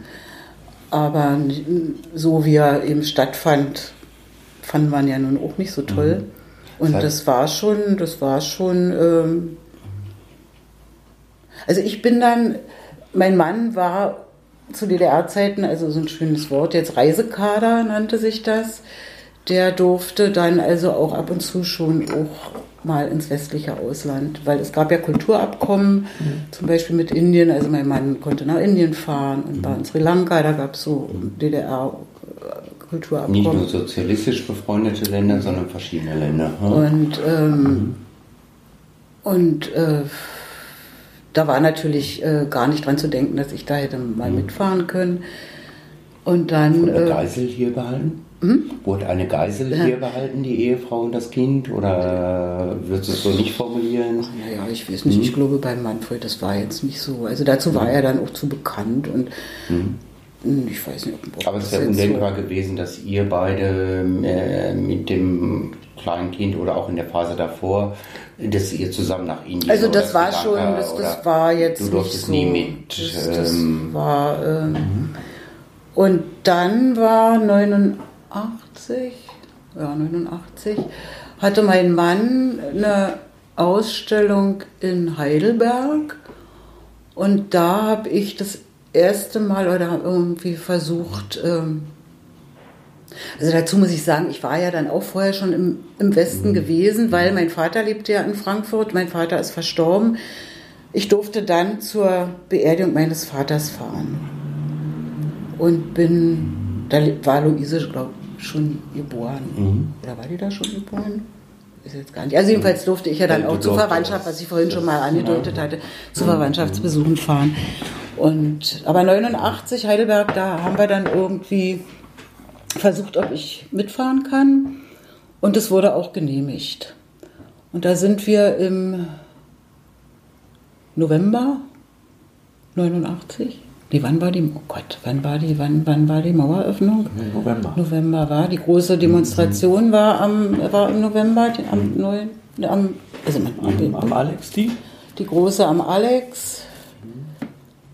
Also wir waren, ich durfte mitfahren. Mhm. Wir sind also dann durch die Grenze, wurden noch mhm. doll kontrolliert. Er hat ja seine Ausstellung nach Heidelberg und sind dann auch in, ähm, noch in, in Westdeutschland dann rumgefahren und waren wir in, in Bonn und hier und da in, in irgendwelchen Buchhandlungen, wo, wo wir natürlich dann ausgefragt wurden als Ossis, wie ist es denn bei, bei euch? Und und es ist ja gerade so toll und was passiert denn da und so? Und und in der Zeit war die große Demonstration am Alex, da war ich als Berliner nicht in Berlin, da konnte ich leider nicht dabei mhm. sein. Und wir fuhren von Heidelberg, äh, von Bonn wieder nach Heidelberg zurück. Mhm. Und auf der Autobahn hörten wir die Nachrichten und in den Nachrichten wurde irgendwie gesagt, die Mauer ist auf. Und dann habe ich gesagt, Vicky, komm mal, Vicky zu meinem Mann gesagt, sag mal, hast du das jetzt auch gehört? hast du das jetzt auch Haben gehört? wir das jetzt ja. hier richtig hm. gehört? Hm. Äh, ja, also dann sind wir zur nächsten Raststätte. Mhm. Da lief ein Fernseher und dann sah man schon die Bilder. Mhm. Und dann haben wir uns jeder eine Piccolo Sekt mhm. geholt und dann haben wir, also irgendwie war es kam dann so, es kam doch für uns, also es kam doch sehr plötzlich, dass da Schabowski plötzlich gesagt hat, ab, ab sofort. Ja. So. Und sind zurück zu unseren Gasteltern. Das war der, der Direktor von der Volkshochschule in Heidelberg, ein alter SPD-Mann. Die erwarteten uns nun schon ganz äh, aufgeregt und hatten Leute eingeladen, wollten mit uns groß feiern, dass die Mauer jetzt gefallen ist. Und, äh, und wir waren, wir waren gar nicht so, wir waren, dachten, das geht jetzt alles viel zu schnell. Also so, mhm. eigentlich Möchte ja, ich so. gerne nochmal zurück, weil du Und, und dann ging es ja auch los mit den Demonstrationen, nicht wir sind das Volk, dann ging es ja plötzlich los, wir sind ein Volk. Mhm. Und das fanden wir erstmal alle gar nicht so gut. Also das mhm. wollten wir ja eigentlich damals nicht. Wir wollten ja diesen berühmten dritten Weg. Ja. So, okay, ne? das finde ich nämlich nochmal die spannende Frage, mhm. weil ähm, ich als Besserwisser sage, wir haben das so wahrgenommen, ihr wolltet Golf- und Videorekorder und deshalb hat es eine Revolution gegeben. Äh, eine friedliche, und so stimmt das ja alles mhm. nicht, äh, so, naja. sondern was waren so Gefühle? Das wäre sehr Anliegen? vereinfacht gesagt, mhm. aber da ist natürlich auch ein Stück was dran. Mhm. Also ich glaube auch viele, also da gab es sicherlich dann auch die unterschiedlichen mhm. Motive. Also mhm. sicher gab es viele, denen es wirklich um, um, um äh, Freiheit ging und um Konsum. Demokratie und weiß ich was. Aber es ging Ganz ja, viel. Und diese, diese, diese großen, ähm, so fing es ja eigentlich an, mit diesen großen Fluchtwellen mhm. über, über Prag und, mhm. und Ungarn. Mhm. Ähm, also da mhm. sind, ich glaube, da sind viele schon der Westmark auch so ein Stück weit hinterher, die Illusionen hatten, die dachten, ach naja, also im Westen, da fließt äh, der Honig und äh, genau. Ich und das nicht, dass wir im Ruhrgebiet damals in meiner Zeit schon 30 Prozent Arbeitslosigkeit natürlich. hatten. Und, und da waren wir ein bisschen voll feit, weil wir hatten eben Freunde aus dem Westen. Mhm. Die waren nur allerdings auch alle so eher linker. Mhm. Und von denen wussten wir schon, wie das wahre Leben ist, dass es nicht mhm. alles Gold ist, was glänzt. Mhm.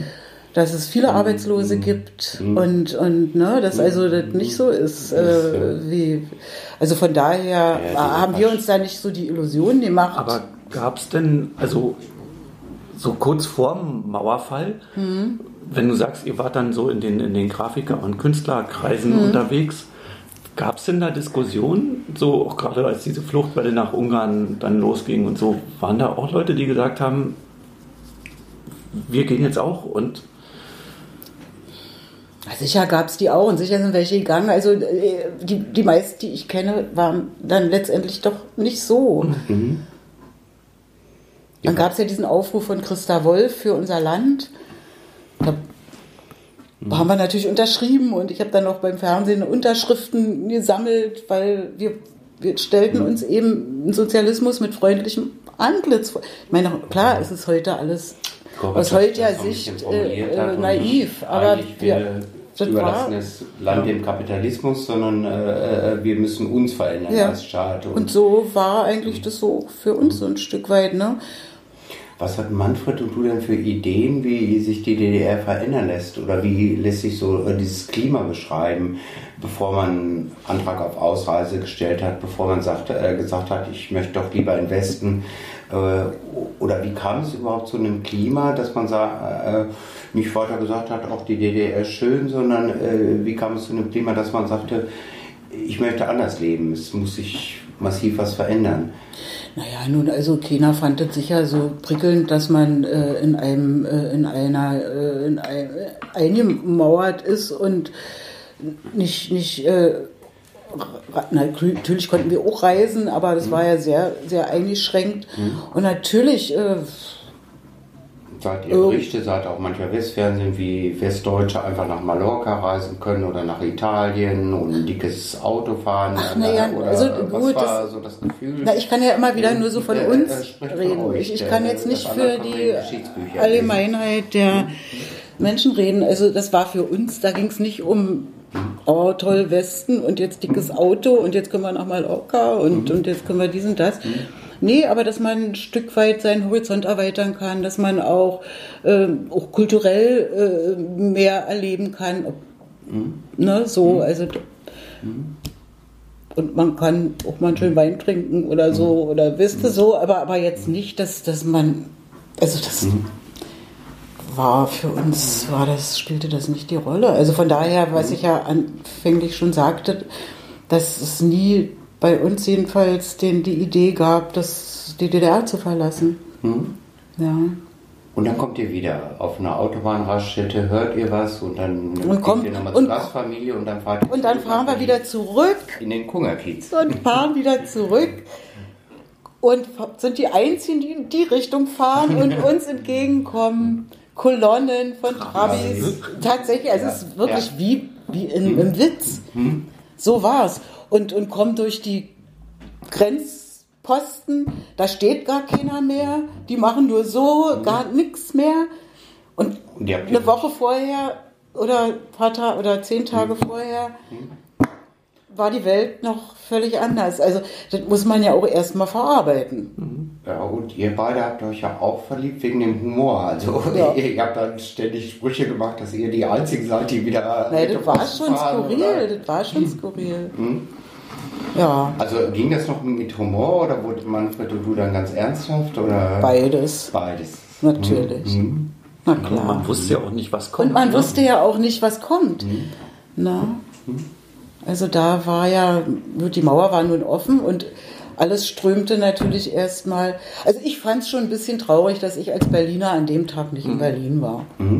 Mhm ich weiß nicht mal, ob ich da vielleicht nachts noch äh, so, mhm. also wir sind ja dann erst Tage später, ich weiß nicht, mhm. ich glaube, dass ich, mein, mein, das erste war hier ähm, Pushkin-Allee, ja, wenn ich rüber, äh, genau, hier Schlesische Straße. Das, das, und genau. da weiß ich, meine, ich kannte ja nun den Westen so ein bisschen, weil ich ja schon zu den Verwandten fahren durfte und kannte ja den Westen auch noch vor 61 mhm. als, als, mhm. als Kind. Mhm.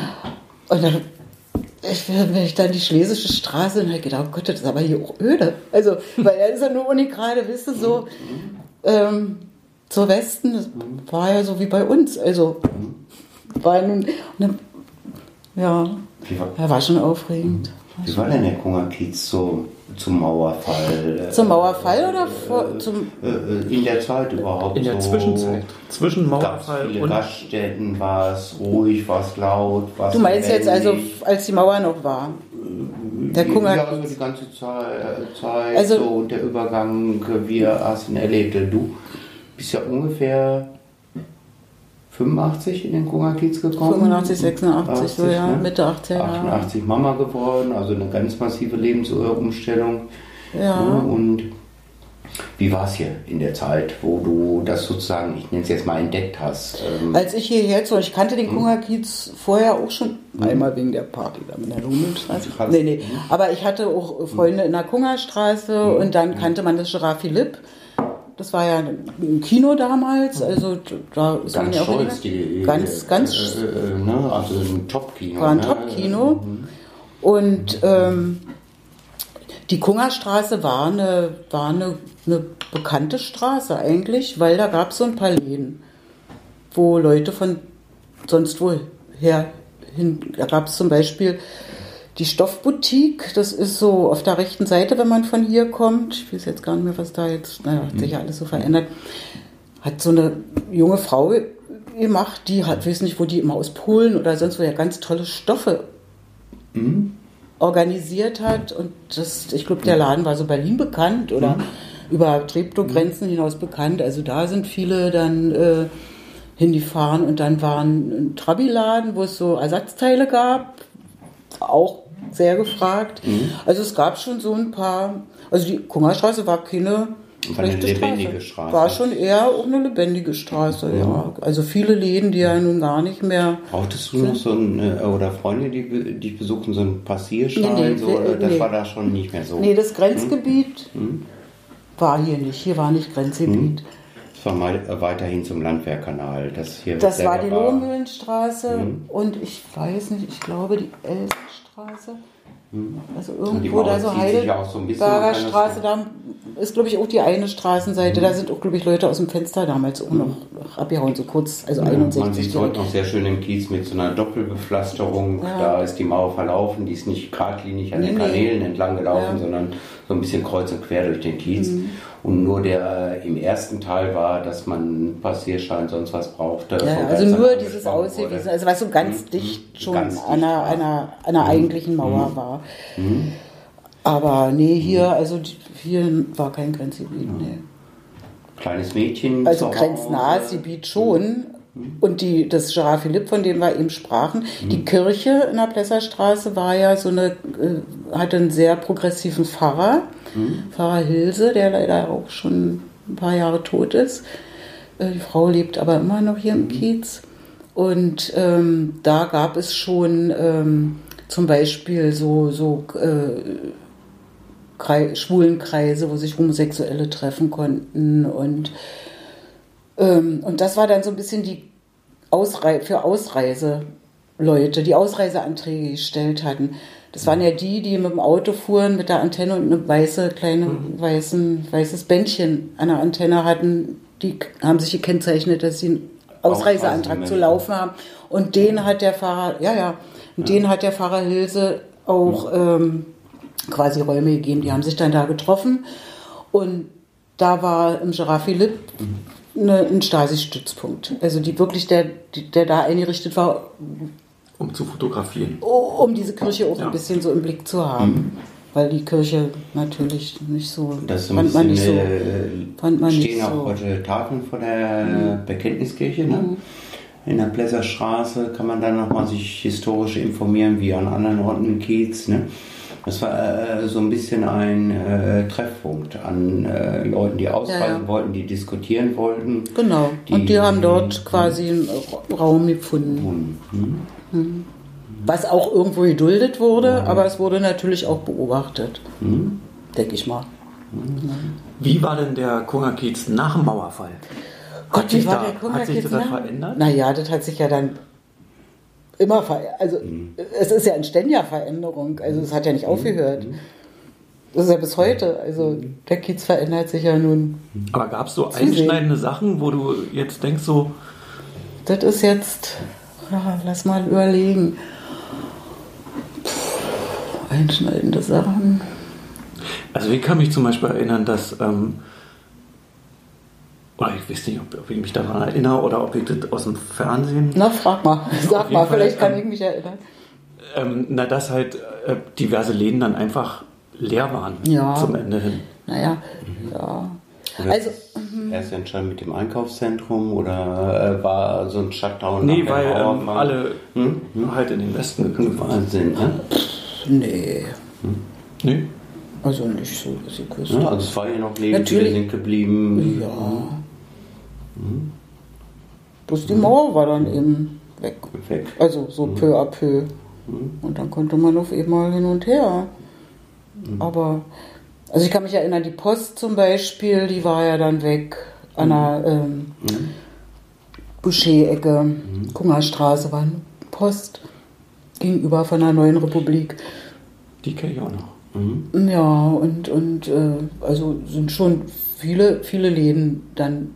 Neue sind jetzt wieder gekommen, aber äh, mhm. wohl, also viele sind. Okay, ist jetzt aber nicht nach dem Mauerfall, wo man dann so also direkt danach, so? ja, dass man dann dachte, nee, jetzt nee, geht nee, hier.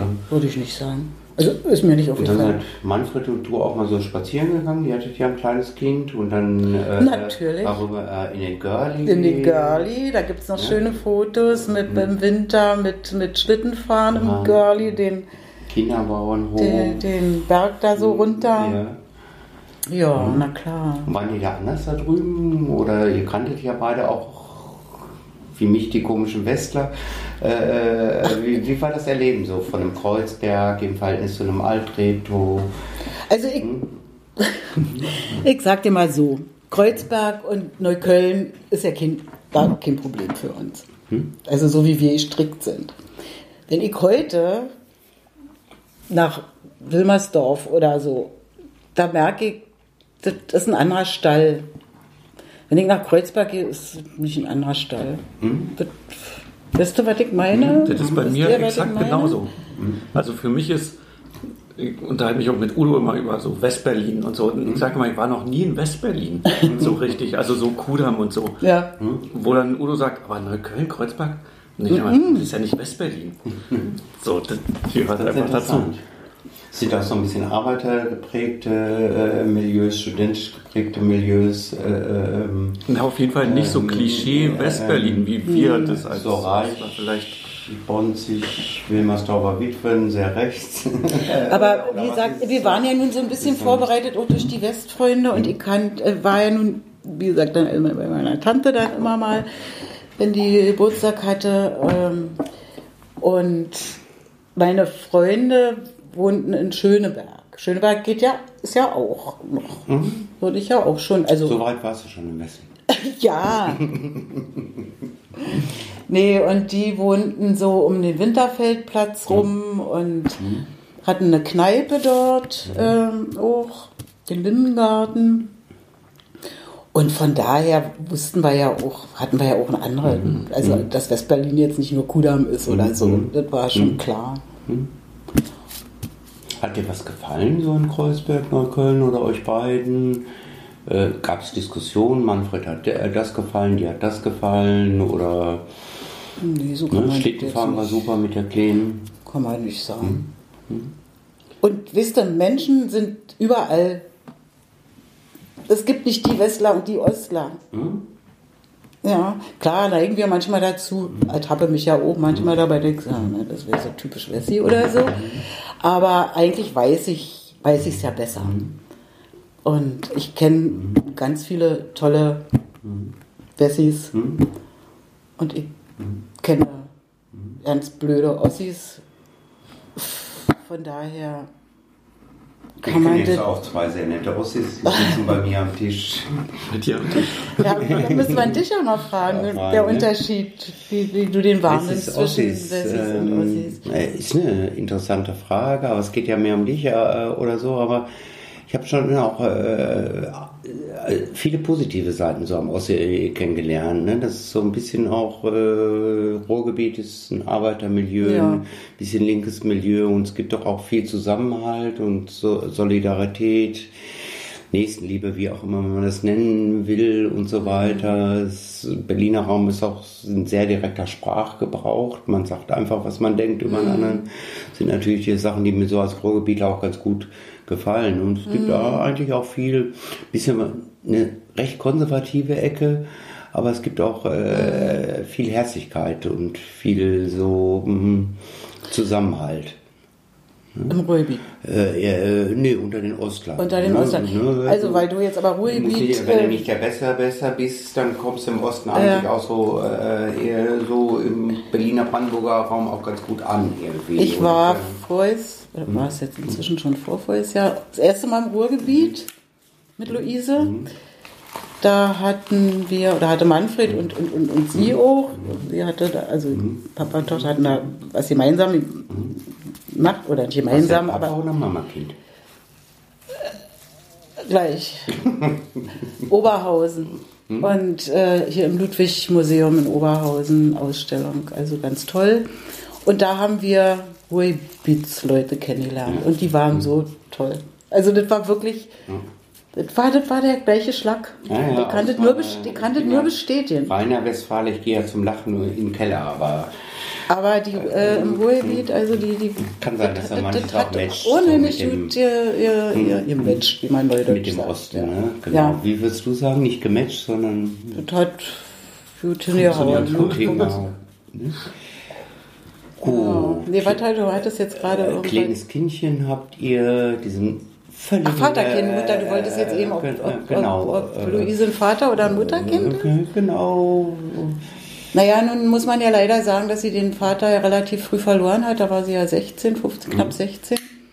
Was heißt Manfred Bofinger ist wann verstorben? Äh, 2006, Mhm. aber hat ja ein Jahr davor im, im Wachkoma gelegen. Also von daher ist es immer so, es war so, Ende 2004 hatte er die Hirnblutung und hat dann das ganze Jahr 2005 im Wachkoma gelegen, bis Anfang 2006 verstorben. Also zählt das Jahr immer für mich schon so ein bisschen mit, dass er dann ja eigentlich nicht mehr da war, weil, weil er nicht mehr äh, wach geworden ist. Und äh, sie war schon auch Papakind, würde ich schon sagen, aber ach, ich glaube beides. Und, und, und als Papa dann nicht mehr da war, waren wir sehr eng. Also meine Tochter und ich waren, waren, waren sehr, sehr eng. Das heißt, Manfred hat sich auch Zeit genommen für seine Tochter. Ja. Es gibt ja auch viele Künstler, die es nicht haben oder die Kunst in den Vordergrund stellen. Es war ein Papa, der auch für sein Mädel da war. Die Familie war ihm ganz, ganz, ganz, Ganz, ganz wichtig. wichtig. Lass uns mal nochmal zurückgehen. Ja. Ähm, wie hat sich denn die Arbeit verändert nach der Wende bei euch? Ah ja, das ist ja auch das ist schon eine interessante Frage. Also Manfred war in der DDR sehr populär und sehr gut beschäftigt.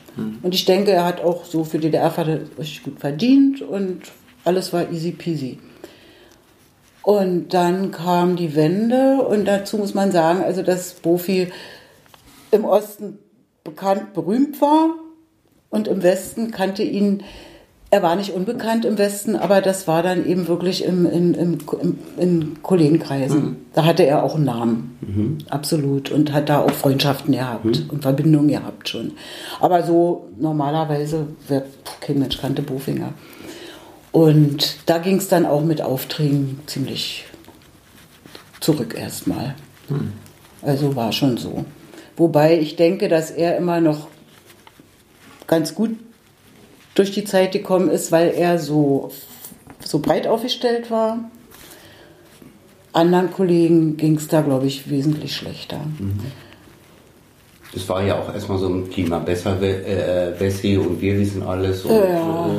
äh, Ja, wobei das so in, so. in die, ja, ja. DDR Naja, dann darf man nicht vergessen, die Verlage wurden dicht gemacht zum Teil. Ja, und was bestimmt auch war, ist das, was man heute Cancel Culture nennt. Dass halt Leute, ähm, die dann doch sehr systemnah waren, dann vielleicht auch halt nach der Wende dann weniger Aufträge gekriegt haben, weil sie so systemnah waren. Und das war ihr dann, so wie ich das raushöre, eher nicht so Nee, und deshalb ich glaube, davon war, das nicht war so- jetzt nicht so, so betroffen. Also wir waren Hat sich Manfred denn irgendwann gefreut, dass die DDR weg ist? Oder hat er gedacht, Ach, schade, äh, wir hätten die DDR besser gestalten sollen. Ach naja, anfänglich war das sicher so, aber irgendwann war es eben, wie es war. Mhm. Und äh, also wir, wir, wir waren dann beide, glaube ich, keine so, so eine Nostalgiker, die nun immer nur da sitzen und weinen, dass jetzt ist mhm. alles vorbei ist und ist ja nicht mehr so schön und früher war alles besser. Mhm. Also so nicht. Und Manfred hatte dann trotzdem auch zu tun. Also er hat ja dann auch selbst äh, ähm, Sachen von sich aus angeboten und so. Und also mhm. es ging ja dann auch wieder ganz gut weiter. Also mhm. das war jetzt so ein Multitalent, was zeichnen kann, was Plakate so. machen kann, was also, politische äh, Karikatur nicht so sehr, sondern eher so dieses äh, Kleinmilieu, dieses äh, naja, Zwischenmenschliche oder naja, nee. wo würdest du Manfred einordnen, so als... Naja, zu DDR-Zeiten mit der politischen Karikatur ist ja so eine Sache. Mhm. Also äh, gab's es ist lustig, dass wir das Gespräch jetzt gerade hatten, weil meine Tochter arbeitet jetzt bei der Friedrich-Naumann-Stiftung als Grafikerin und die äh, machen jetzt mal so eine fünf Seiten in der Liberal. Das ist die, die äh, so, ein, so, ein, Magazin, was äh, die rausgeben, die Norma Stiftung, mhm. ähm, über Profi. Und das sind alles Westler. Und die waren, was, in der DDR? Ach, da gab es auch Karikatur. So, das war so ja. witzig. Also dadurch waren wir jetzt gerade so damit so konfrontiert. Und die machen jetzt mal so eine Reihe, finde mhm. ich gut, ja. Also wo sie jetzt mal Leute vorstellen und ihnen eben mhm. vorstellen. Natürlich äh, kann man das nicht vergleichen, weil es im Westen mhm. wurde alles mhm. eigentlich sagen konntest, das ging natürlich nicht. Mhm. Es wurde, aber das weißt du sicher sowieso und du, dir wird es nicht neu sein, es wurde eben ganz viel durch die Blume gesagt. Es wurde viel verpackt. Und der gelernte Ostler hatte auch gelernt, zwischen den Zeilen zu lesen. Also das betrifft ja nicht nur die Karikatur, das betrifft ja Literatur, Musik. Theater mhm. und so. Ne? Also man hat da mhm. schon, und da war dann auch schon auch Kritik. Mhm. Ähm, ja. Da müsst ihr uns Westler für eine manche doofe Frage verzeihen, nee, weil gar wir nicht. haben eigentlich so gut wie keine Informationen über euch gekriegt, außer dass ihr Es gibt keine seid, ne? doofen ne? Fragen. Ja, dass es ein ganz schlimmer Staat ist und alles ganz schlimm ist bei euch. Ja. Äh, wir haben in euren Alltag oder mhm. Karikaturen oder so, mhm. haben wir keinen Einblick gekriegt. Ne? Da, also Manfred, ist, er ist sicher jetzt, ähm, mhm. wie soll ich sagen, also er hat jetzt auch gerade in der Wende, also weil wir jetzt gerade für mhm. diese liberale Schichte da Arbeiten rausgesucht mhm. haben, die da mhm. veröffentlichen, so an Karikatur, mhm. war gerade mit Luise gestern in der Grüllstraße, haben wir mhm. nochmal so alles durchgeguckt. Mhm. Und es gibt ganz, ganz viel Wende, ähm, politische Karikatur von, von Manfred und so Nachwende. Ja. Also nicht nur so mal der Liebe, also wo er sich auch mit den neuen System, System auseinandersetzt. Äh, Systemkritik und ja, ähm, ja wie ging es ihm dann weiter? Er hat ja leider nur noch so 14, 15 Jahre äh, die Bundesrepublik Deutschland erlebt. Ähm, die Aufträge waren doch wieder besser, ihr konntet ganz vernünftig leben, habt eine halbwegs vernünftige Miete im Kongerkiez behalten. Ja. Ähm, er war viel unterwegs oder ihr zusammen oder doch wegen einem kleinen Kind eher ähm, weniger. Klar sind wir dann auch erstmal gereist.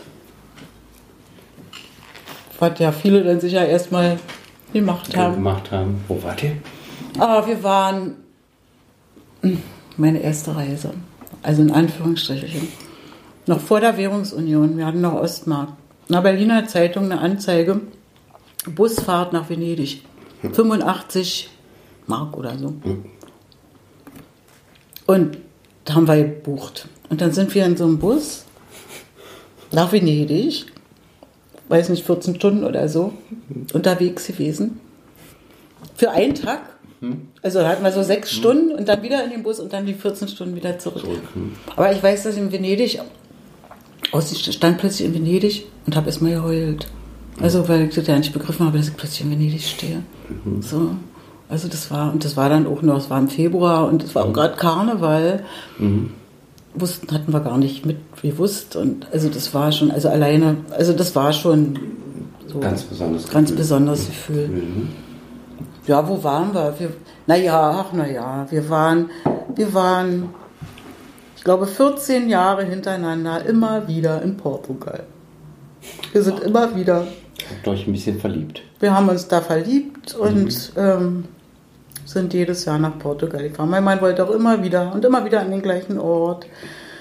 Und ich dachte, man könnte ja vielleicht auch mal irgendwo anders, aber irgendwie sind wir dann doch immer wieder in Portugal gelandet. Mhm. Ja, aber wir waren auch, wir waren auch in, in, in, Afrika mal mit den Kindern. Wir haben dann das Enkelkind auch mitgenommen. Mhm. Das Enkelkind ist ein. Jahr älter als unsere mhm. Tochter, mhm. aber egal, das ist eine andere Geschichte. Mhm. Wir sind mit den beiden Mädels dann auch nach, nach Kenia und dann waren wir, ach weiß ich, aber meist waren wir in Portugal. so irgendwie. Das heißt, äh, eher so ein bisschen, äh, kenne ich aus meiner äh, Ehe, ne? Manfred eher so, der gerne wieder an einen Ort geht, wo es ihm richtig gut gefallen hat und du eher so, auch da war ich schon mal und naja, ich, ich könnte mal einen neuen Ort entdecken. In mir schlummern, schlummert hm. beides. Also hm. ich finde es schon schön, hm. wenn man irgendwo, also wenn man so Urlaub macht und fährt hm. irgendwo hin, wo hm. man alles kennt und man kommt hm. an und der Urlaub geht gleich los. Man muss nicht erst so gucken und suchen und sich orientieren. Und wir sind ja dann da auch viel rumgefahren. Also wir sind ja nach Lissabon mhm. und so. Mhm. Und wir sind mal an die Algarve gefahren. Aber ähm, ja, Manfred wollte dann da. Ja, der war dann schon. Ich glaube, der ist mhm. dann auch mal sehr, sehr beständig. Aber Manfred ist auch ganz gerne, das lese ich so aus der Das Leben eben, ähm, ein Buch, was er nicht mehr selber geschrieben hat, sondern wo sich einige. Doch, Künstler, das hat er selber geschrieben. Geschrieben hat er selber. Geschrieben hat er selber. Aber die, die, die Zeichnungen sind von Berufskollegen. Von Berufskollegen. Also ja. vielleicht kann ich das mal gleich hm? erklären. Hm? Ähm, also er hat, hat dann immer sich notiert, also er hat diesen Kiez hier geliebt, muss man, also ist ja auch wieder so immer Portugal und auch mal gut hier in Tritt und hier so schön und hier will ich auch bleiben. Und ähm, hat das hier sehr gemocht. Die, also auch nach der Wende, das ist alles sehr gemocht hier. Und dann hat er immer mal so kleine Geschichten aufgeschrieben, die den Kiez betreffen. Mhm. Und hat es dann dem Aufbauverlag angeboten. Im Aufbauverlag hatte er schon den Krummlöffel und noch ein anderes Buch veröffentlicht. Und die haben auch, äh, haben es auch ge gekauft sozusagen. Mhm. Also es war mhm. klar, dass es veröffentlicht wird. Mhm. Und dann kam die Krankheit. Und da ist er, war es also nicht, nicht vollendet. Aber Aufbauverlag hat gesagt, wir werden es trotzdem rausbringen. Also es wird trotzdem erscheinen. Mhm. Und haben dann eben Berufskollegen angesprochen von ihm, also auch aus West und Ost, mhm. ähm, das zu illustrieren. Viele, ne? Da haben einige Künstler, bekannte Künstler, Karl, Robert Garnhardt und also auch West. Mhm. Äh, mhm bekannte West. Sozusagen also einer der letzten Werke sozusagen äh, über Manfred Bofinger, äh, mit Manfred Bofinger. Also das war so eine ähm, Referenz dann von den? Kollegen. Eben hm? Seine, seine kleinen, kleinen hm? Geschichten sind ja so eine Miniaturen. Ja. Findet ihr im Internet viel Auswahl zu Manfred Bofinger? Und heute hat er auch einen schönen Ort hier im Kiez. Die Bibliothek ist nach ihm benannt. Ja. Ne? Ja, die Bofinger ganz in deiner Nähe und ähm, ja. ja. Das ist schon schön. Das finde ich auch schön. Wenn ich aus dem Fenster gucke, gucke ich auf die Bibliothek, die Bibliothek. nach deinem Mann heißt. Ne? Und genau. der bedeutender Künstler war in der DDR und nach der DDR. Ähm, viel Kinderbücher, auch viel Plakate und so weiter. Ähm, über übliche Suchmaschinen findet ihr da einige tolle Sachen. Ne? Aber es ist auch so ein bisschen passiert, dass du dich engagiert hast, dass du dich für Sachen heute engagierst. Ne? Nicht umsonst hast du eine, äh, die Bürgermedaille vom Bezirk Treptow-Köpenick mhm. erhalten. War das immer so, dieses Engagement, oder ist es an einem bestimmten Zeitpunkt entstanden? Oder äh, also wo ist, brennt das Herz? Also ich glaube, dass ich politischer geworden bin nach der Wende. In der, zu DDR-Zeiten war es auch langweilig. Also dagegen war ich, bin ich nicht der Mensch, der mhm. dann irgendwie so dagegen ist. Mhm. Und dafür konnte ich ja nicht sein. Also langweilig. Also, mhm. Nee, und äh, ich weiß gar nicht, das ging, glaube ich, also die Bürgermedaille, weil das äh, ist von 2009. So richtig los ging es vielleicht so 2000. naja, 2006, 2007. Ich habe ja dann bei Offensiv gearbeitet, bei Offensiv 91, also einem großen Träger hier im, im Bezirk, der ähm, Kitas hier in Trägerschaft hat, also zum Beispiel die Kita hier im Kiez, in der Boucherstraße. Das heißt, du bist irgendwann weg vom Fernsehen?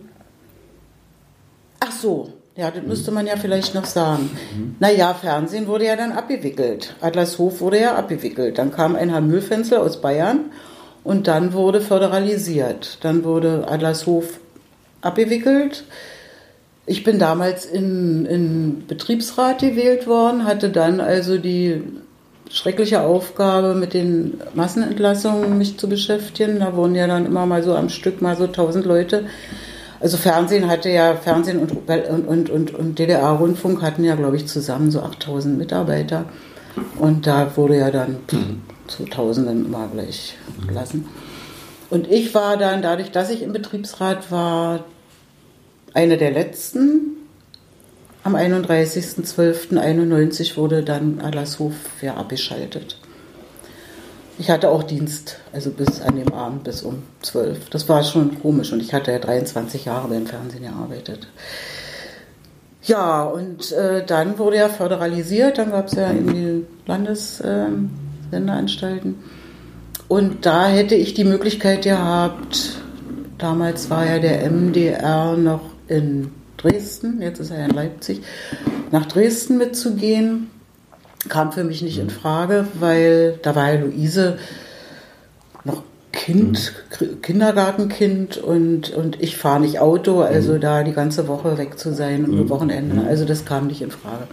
Naja, und dann wurde ich wie alle anderen aber in Berlin gab es dann, oder wie wird das übernommen, den RBB oder? Na, SFB hat dann übernommen, dann hieß es dann, äh, damals hieß es ja dann noch. Das jetzt, hieß noch anders. Das, hieß noch, noch anders. Das, das hieß noch nicht. nee, das hieß noch, äh, wie hieß es denn? Ach, manchmal vergisst auch so viel schon mal. Mhm. Ähm, ja, also was jetzt eben RBB ist. Ähm, aber die haben jetzt nicht gesagt, nee, da wäre dann also übernommen werden. Und naja, und mm. Gott, da so viel. Mm. Dann muss man dazu sagen, dass natürlich das auch alle ein bisschen in der DDR ein bisschen anders strukturiert war als im Westen in solchen Berufen oder solchen Sendeanstalten meinetwegen. Also zum Beispiel gab es eben ganz viele festangestellte Grafiker, festangestellte Kostümbildner, festangestellte Maskenbildner, festangestellte ähm, Kameraleute. Und im Westen war das ja alles, das waren ja alle äh, ähm, Freiberufler, Freiberufler. Und, und, und, ganz wenig fest, feste Mitarbeiter. Ne? Die Entwicklung in den Westmedien hatten wir schon ab Anfang der 80er, dass ja, man ja. kaum noch eine Anstellung genau. im Journalismus fand, sondern das war dann alles freie, da musstest du sehen. Freier genau. ähm, anstatt und von daher angestellt ähm, zu sein, ja. War das ja dann auch nicht so einfach. Also Berlin war keine Option hm. für mich. Hm. Also MDR wäre eine Option gewesen. Und dann wurde ich arbeitslos, wie viele andere auch. Dann habe ich Arbeitslosengeld gekriegt hm. und hm.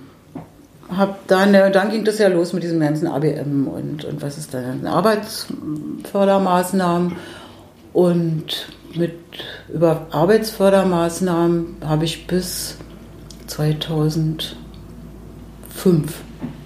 von 91, also 92 an mhm. nur immer mich gehangelt von einer Maßnahme zur anderen. Fing dann an ähm, bei einem Verein, Indische Solidaritätsaktion hier im Bezirk, so ein Verein, der so von Leuten gegründet, also auch von, von DDR-Leuten, die also Inder, die hier in der DDR gelebt haben und mit deutschen DDR-Frauen verheiratet. Mhm. Also die haben dann so einen indischen Verein. Ja, da habe ich dann angefangen, da habe ich auch ein paar Jahre gearbeitet. Es war auch eine ganz schöne Zeit, bin in der Zeit da auch nach Indien gefahren, so als Betrieb, als, als mhm. äh, wie sagt man, als Dienstreise. Das war schon toll spannend auch. Also auch wieder ganz, hat für mich dann das auch so ganz, ich hatte mit meinem mhm. Beruf dann ja auch mhm. gar nicht so, gut, da habe ich dann auch immer mal einen Flyer gemacht und so als Grafiker, aber bin da nicht als Grafiker angestellt gewesen, sondern als, wie man sich, man nannte, Projektmitarbeiter oder so.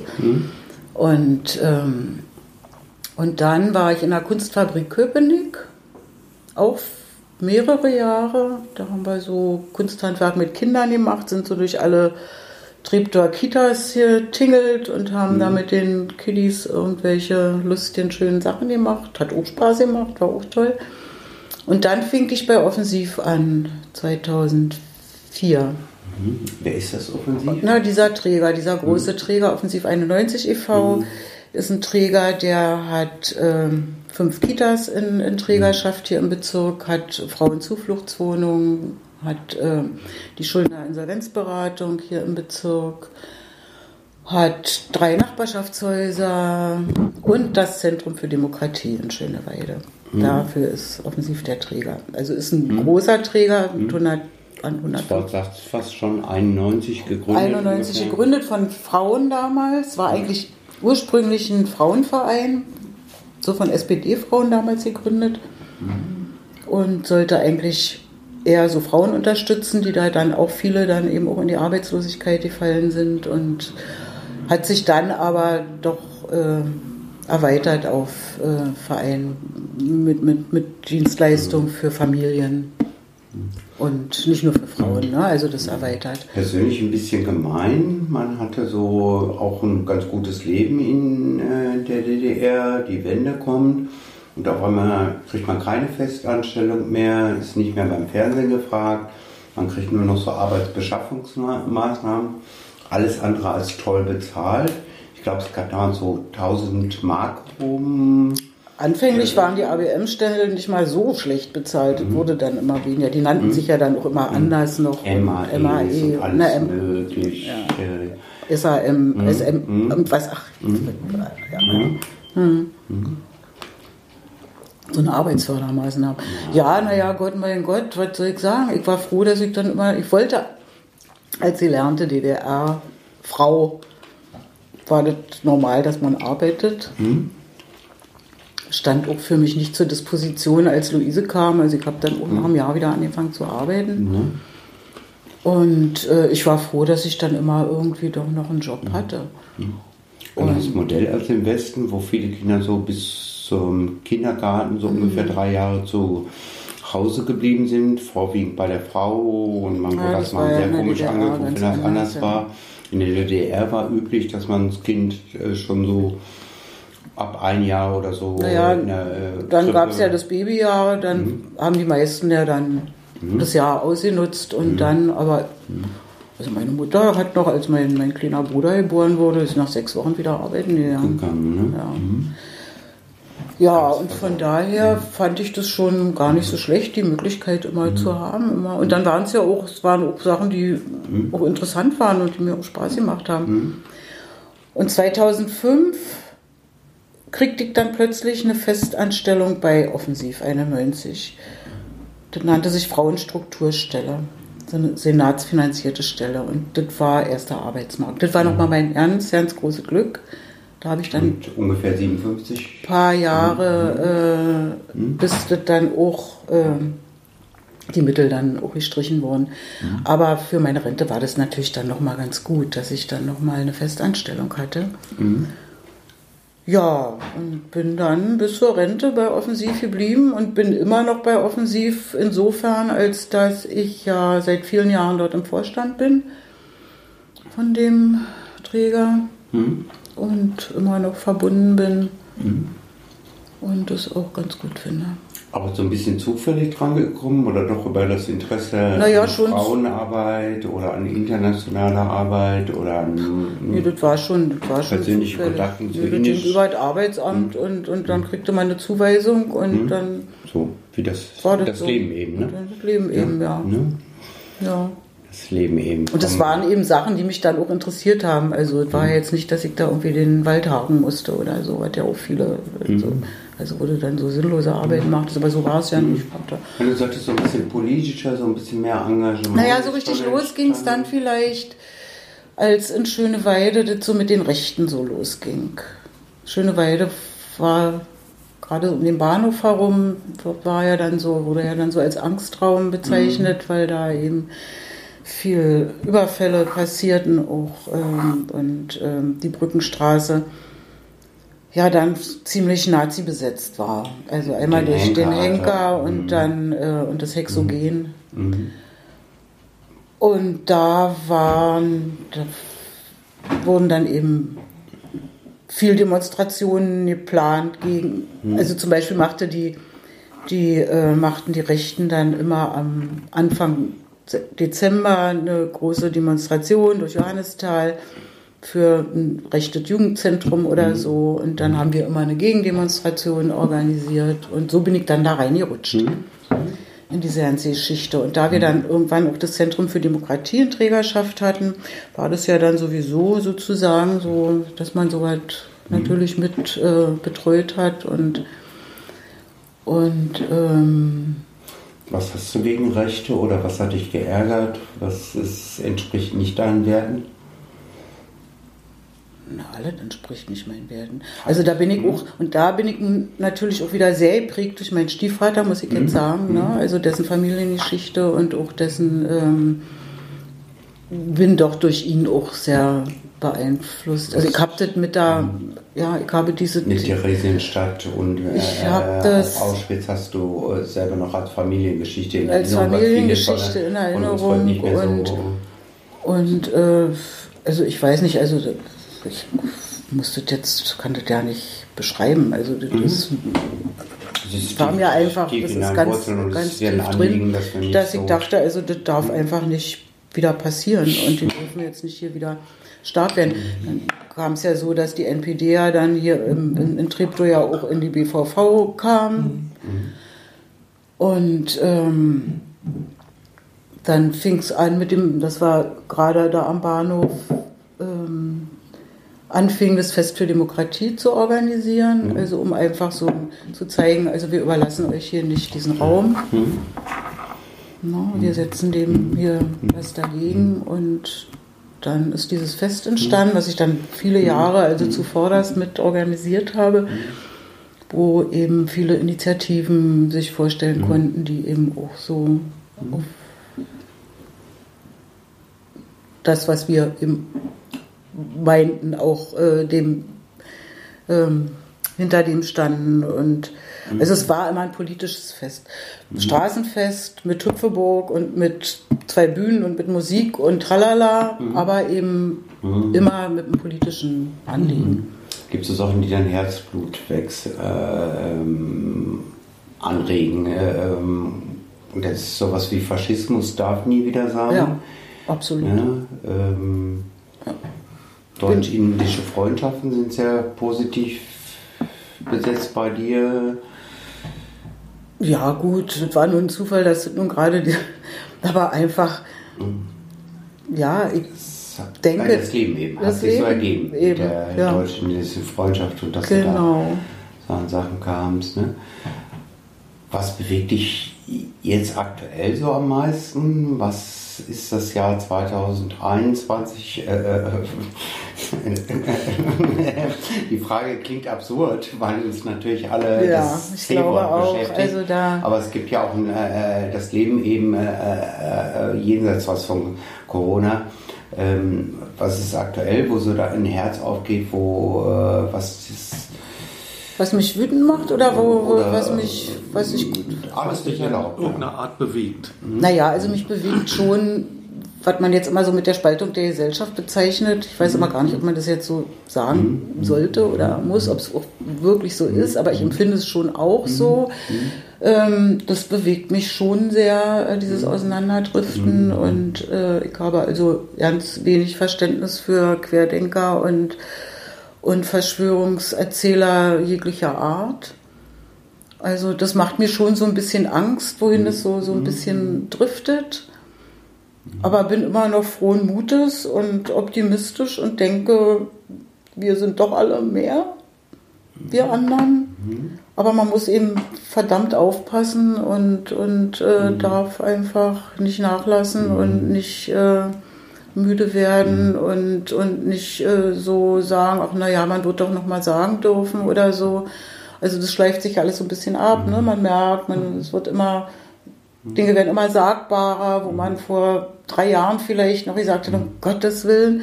Also das macht mir schon Angst, wo ich dann denke, wo geht's da hin? Und dass ich das eben, ja, also es spaltet selbst betroffen, dass es bis in die Familie geht, dass da plötzlich äh, so Dinge auseinandergehen, ne? wo man dann plötzlich irgendwie die Welt nicht mehr versteht. Also das finde ich schon ziemlich blöd. Hätte Manfred Bofinger so eine Art Rat für uns in dieser Zeit? Oder, das weiß ich äh, nicht. Ich glaube, das würde ihn auch sehr, ich glaube, das würde ihn auch würde sehr, sehr bedrücken. Sehr Und, bedrückend, und, ne? Also er war nicht nur immer der lebenslustige Kerl, der ausgegangen Nein, ist, gezeichnet gar ist, nicht. sondern auch jemand, der Nee, nach außen und alle, die so Buffy kannten, so, auch Buffy ist so dieser, dieser immer lu- lustige und freundliche Bär, so, nee, der- war nicht nur, der war vage, die Waage, die geht ja auch so und so, ne, also da war auch beides schon da. Und er hat schon auch so, ein bisschen hat er das ja so, diesen Rechtsruck ja auch schon mitbekommen. Der war schlimm nach 90, ne? Ja, da hat er auch ganz viel, also wenn euch das interessiert, kann man das ja alles mal zeigen in der Krötstraße.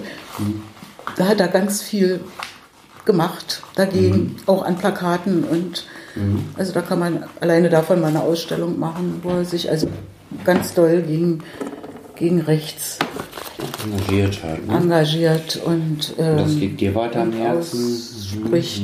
Oder zum Beispiel also mit, mit der AfD, das macht mich ja, also unfassbar, was da, dass das. Also man muss schon, man muss schon diese Demokratie, die wir ja alle wollten und nun haben.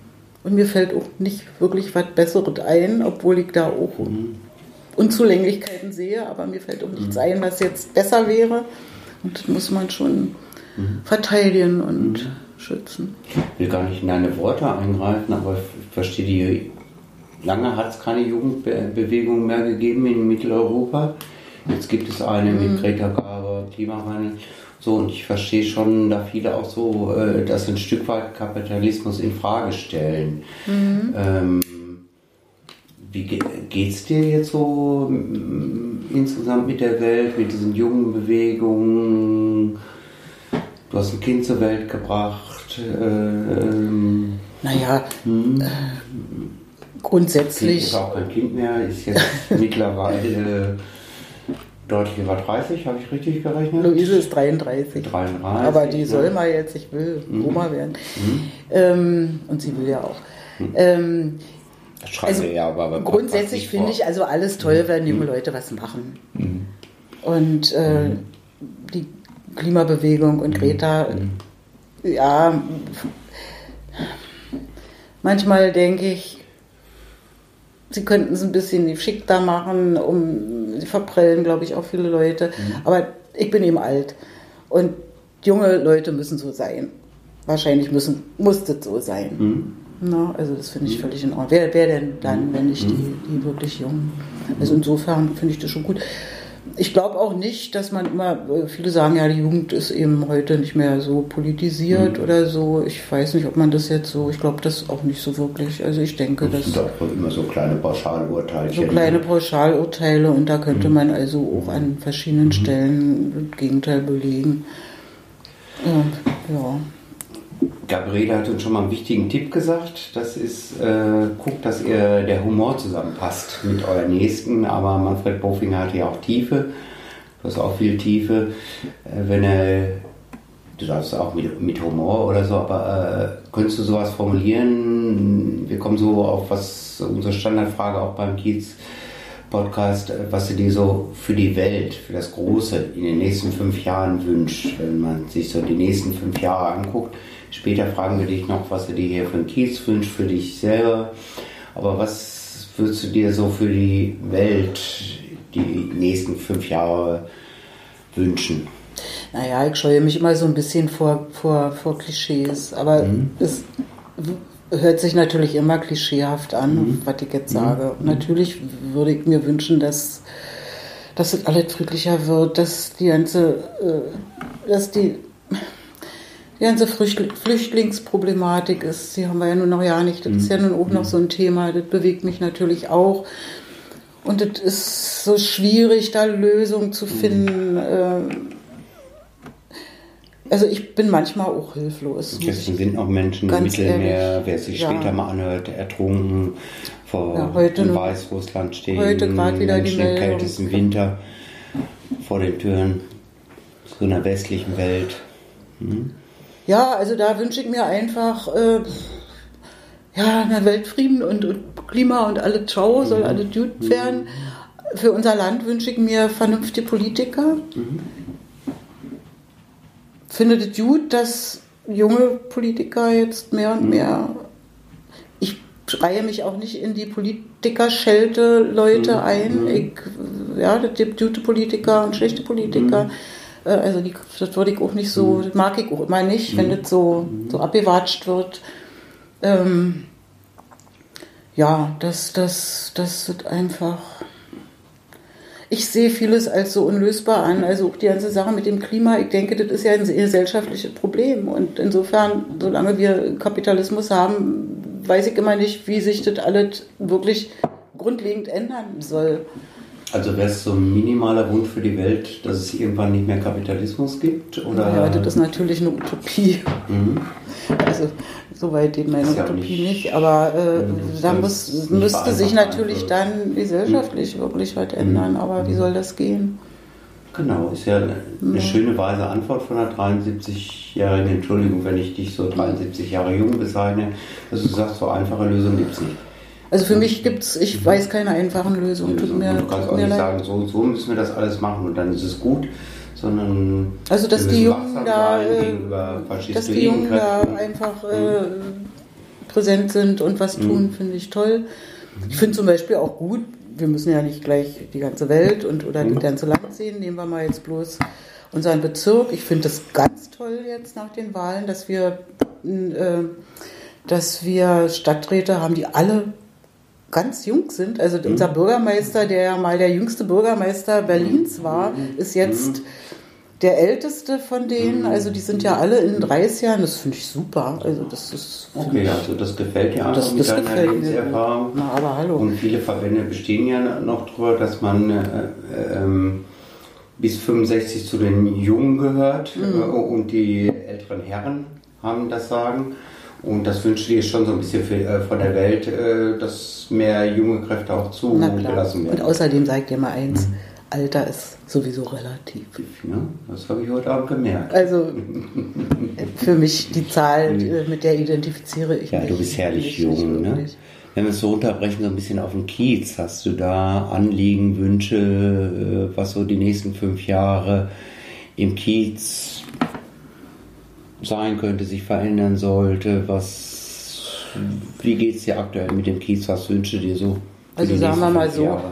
ich würde mich schon freuen, wenn sich der Kiez nicht weiter verändert. Wenn er so halbwegs so bleibt, wie er jetzt ist. Mhm. Mit so tollen Initiativen wie der Kunga-Initiative. Also ich finde, dass hier wirklich auch tolle Leute einfach da sind und mhm. bewundere das sehr. Ähm, dass sich das hier nicht weiter gentrifiziert und, und die Mieten steigen. Hier kommt die kleine Werbepause. Die Kunga-Initiative macht gerade Kunst und Krempelchen, wo über 30 Künstler aus Altrepto teilnehmen und so kleine selbstgemachte Sachen und so weiter verkaufen. Schaut mal vorbei bei Kunst und Krempelchen in der Galerie Kungerkies direkt an der Bushaltestelle Boucherstraße. Da entdeckt ihr vieles Selbstgemachtes und viele schöne Sachen und könnt lokale Künstler unterstützen. Das war der Werbeblock. Das war der Super. Werbeblock. ja. Jetzt kommen wir noch so ein bisschen dazu, was du dir für dich persönlich wünschst. 2021 ähm, mhm. haben wir 73 Jahre jung. Was wünsche dir für dich persönlich? Naja, da kommt jetzt auch wieder klar die Antwort, dass ich noch so gesund bleibe, wie ich im Moment bin, dass es noch eine Weile anhält. Mhm. Denn ich bin ja nun relativ spät Mutter geworden und möchte also mein Kind schon auch noch und möglichst vielleicht irgendwann auch ein Enkelkind erleben. Jetzt hoffen Sie aber nicht unter Druck setzen. Nee, äh, mhm. nein, mache ich nicht. Mhm. Nein, mhm. nein, Luise, mach, was du willst. Alles gut. Ähm, ja, dass ich in dieser Wohnung hier bleiben kann, das dass, dass das nicht irgendwann mal so wird, dass man das nicht mehr bezahlen kann. Großes Ansonsten wünsche ich mir, ich, ich, habe ein gutes soziales Umfeld, dass mhm. das so bleibt. Mhm. Ja. Und dass diese scheiß Corona-Zeit irgendwann mal einfach nur vorbei ist. ja, zumindest so lebbar wird, ne? dass, dass es nicht so belastend ist. Für mich ist es ja gar nicht so belastend, weil ich sehe schon, dass es für jüngere Leute und für. Ja, aber du bist ja auch jemand, der gerne mal essen geht, der gerne mal. Naja, gut, aber das sind ja alles Sachen, ja. Zum Kiosk Also ich sehe wirklich Familien mit. Kindern und ähm, oder jeden Tag zur Arbeit. Äh, Ja, wo das arbeitsmäßig einfach auch schwierig wird. Also mein Kind hat jetzt das Glück, dass er eben Homeoffice machen kann. Das ist ja auch überall nicht möglich. Und dass man sich damit ganz anderen Sachen auseinandersetzen muss. Also die sind schon ein bisschen schlechter dran als ich jetzt als Rentnerin. Also von daher. Und ich darf ja auch noch essen gehen. Ich bin ja, ich bin ja geimpft und hoffe, dass ich bald meine Boosterimpfung bekomme. Hast du gut vertragen, deine Impfung? Ja. Ich Ja. auch. Alles- Du auch, oder? Ja. Ja, alles gut. Das Also war ich alles gar nicht so schlimm. kann auch nur alle bitten. Mhm. Auch nochmal ein kleiner Werbeblock für die Impfung. Also ich stehe da wirklich sehr dahinter. Dass, dass ich denke, dass das auch wirklich der einzige Weg ist, dass wir da irgendwie so ein bisschen rauskommen. Ja, Ihr könnt noch was gewinnen. Und zwar ein Buch von Manfred Bofinger. Uns kam mehrfach im heutigen Podcast vor. Wie hieß das Buch, ist die Frage. Psch, Olli, Psch, Gabi. Wie hieß das Buch, was wir heute Abend mehrmals angesprochen haben? Was mit Texten von Olli, äh, von Olli, von Manfred, Manfred Bofinger entstanden ist ähm, wozu noch viele Künstler Karikaturen beigetragen haben. Wer uns als erstes eine Mail schreibt, Olli, an, An info at kungerkidstories.de jeweils Die mit einem E-Mail-Adresse- Minus, ne? findet ihr aber auch auf der Internetseite. Genau, der Und Olli verlinkt auch wieder ein paar Sachen, ne? Gut, hast du noch was, Olli? Ja, wenn ihr den Udo immer mal besuchen wollt, der sitzt da immer mal in ja. seinem im, im angesprochenen Kunst- und Krempelchenladen. ne? Übernimmt ja auch ein paar Dienste, genau, ne? ach, ich dachte, du, jetzt geht's nochmal auf den Udos Das Kiez. Kiezquiz ist wieder am, wenn der Corona-Gott es möglich lässt. Trotzdem, ich bin ja nicht Gottes, glaube ja an keinen Gott, aber das spielt keine Rolle. Aber dann wäre der wieder am zweiten Freitag im Monat. Ich glaube, das, 10.. ist der zehnte, zwölfte Olli, ne? Wenn der Olli, der ja so Konzerte liebt, ne, nicht auf dem Konzert ist, dann ist er bestimmt auch da. Gabriele. Also ich war einmal schon bei deinem Quiz Hm?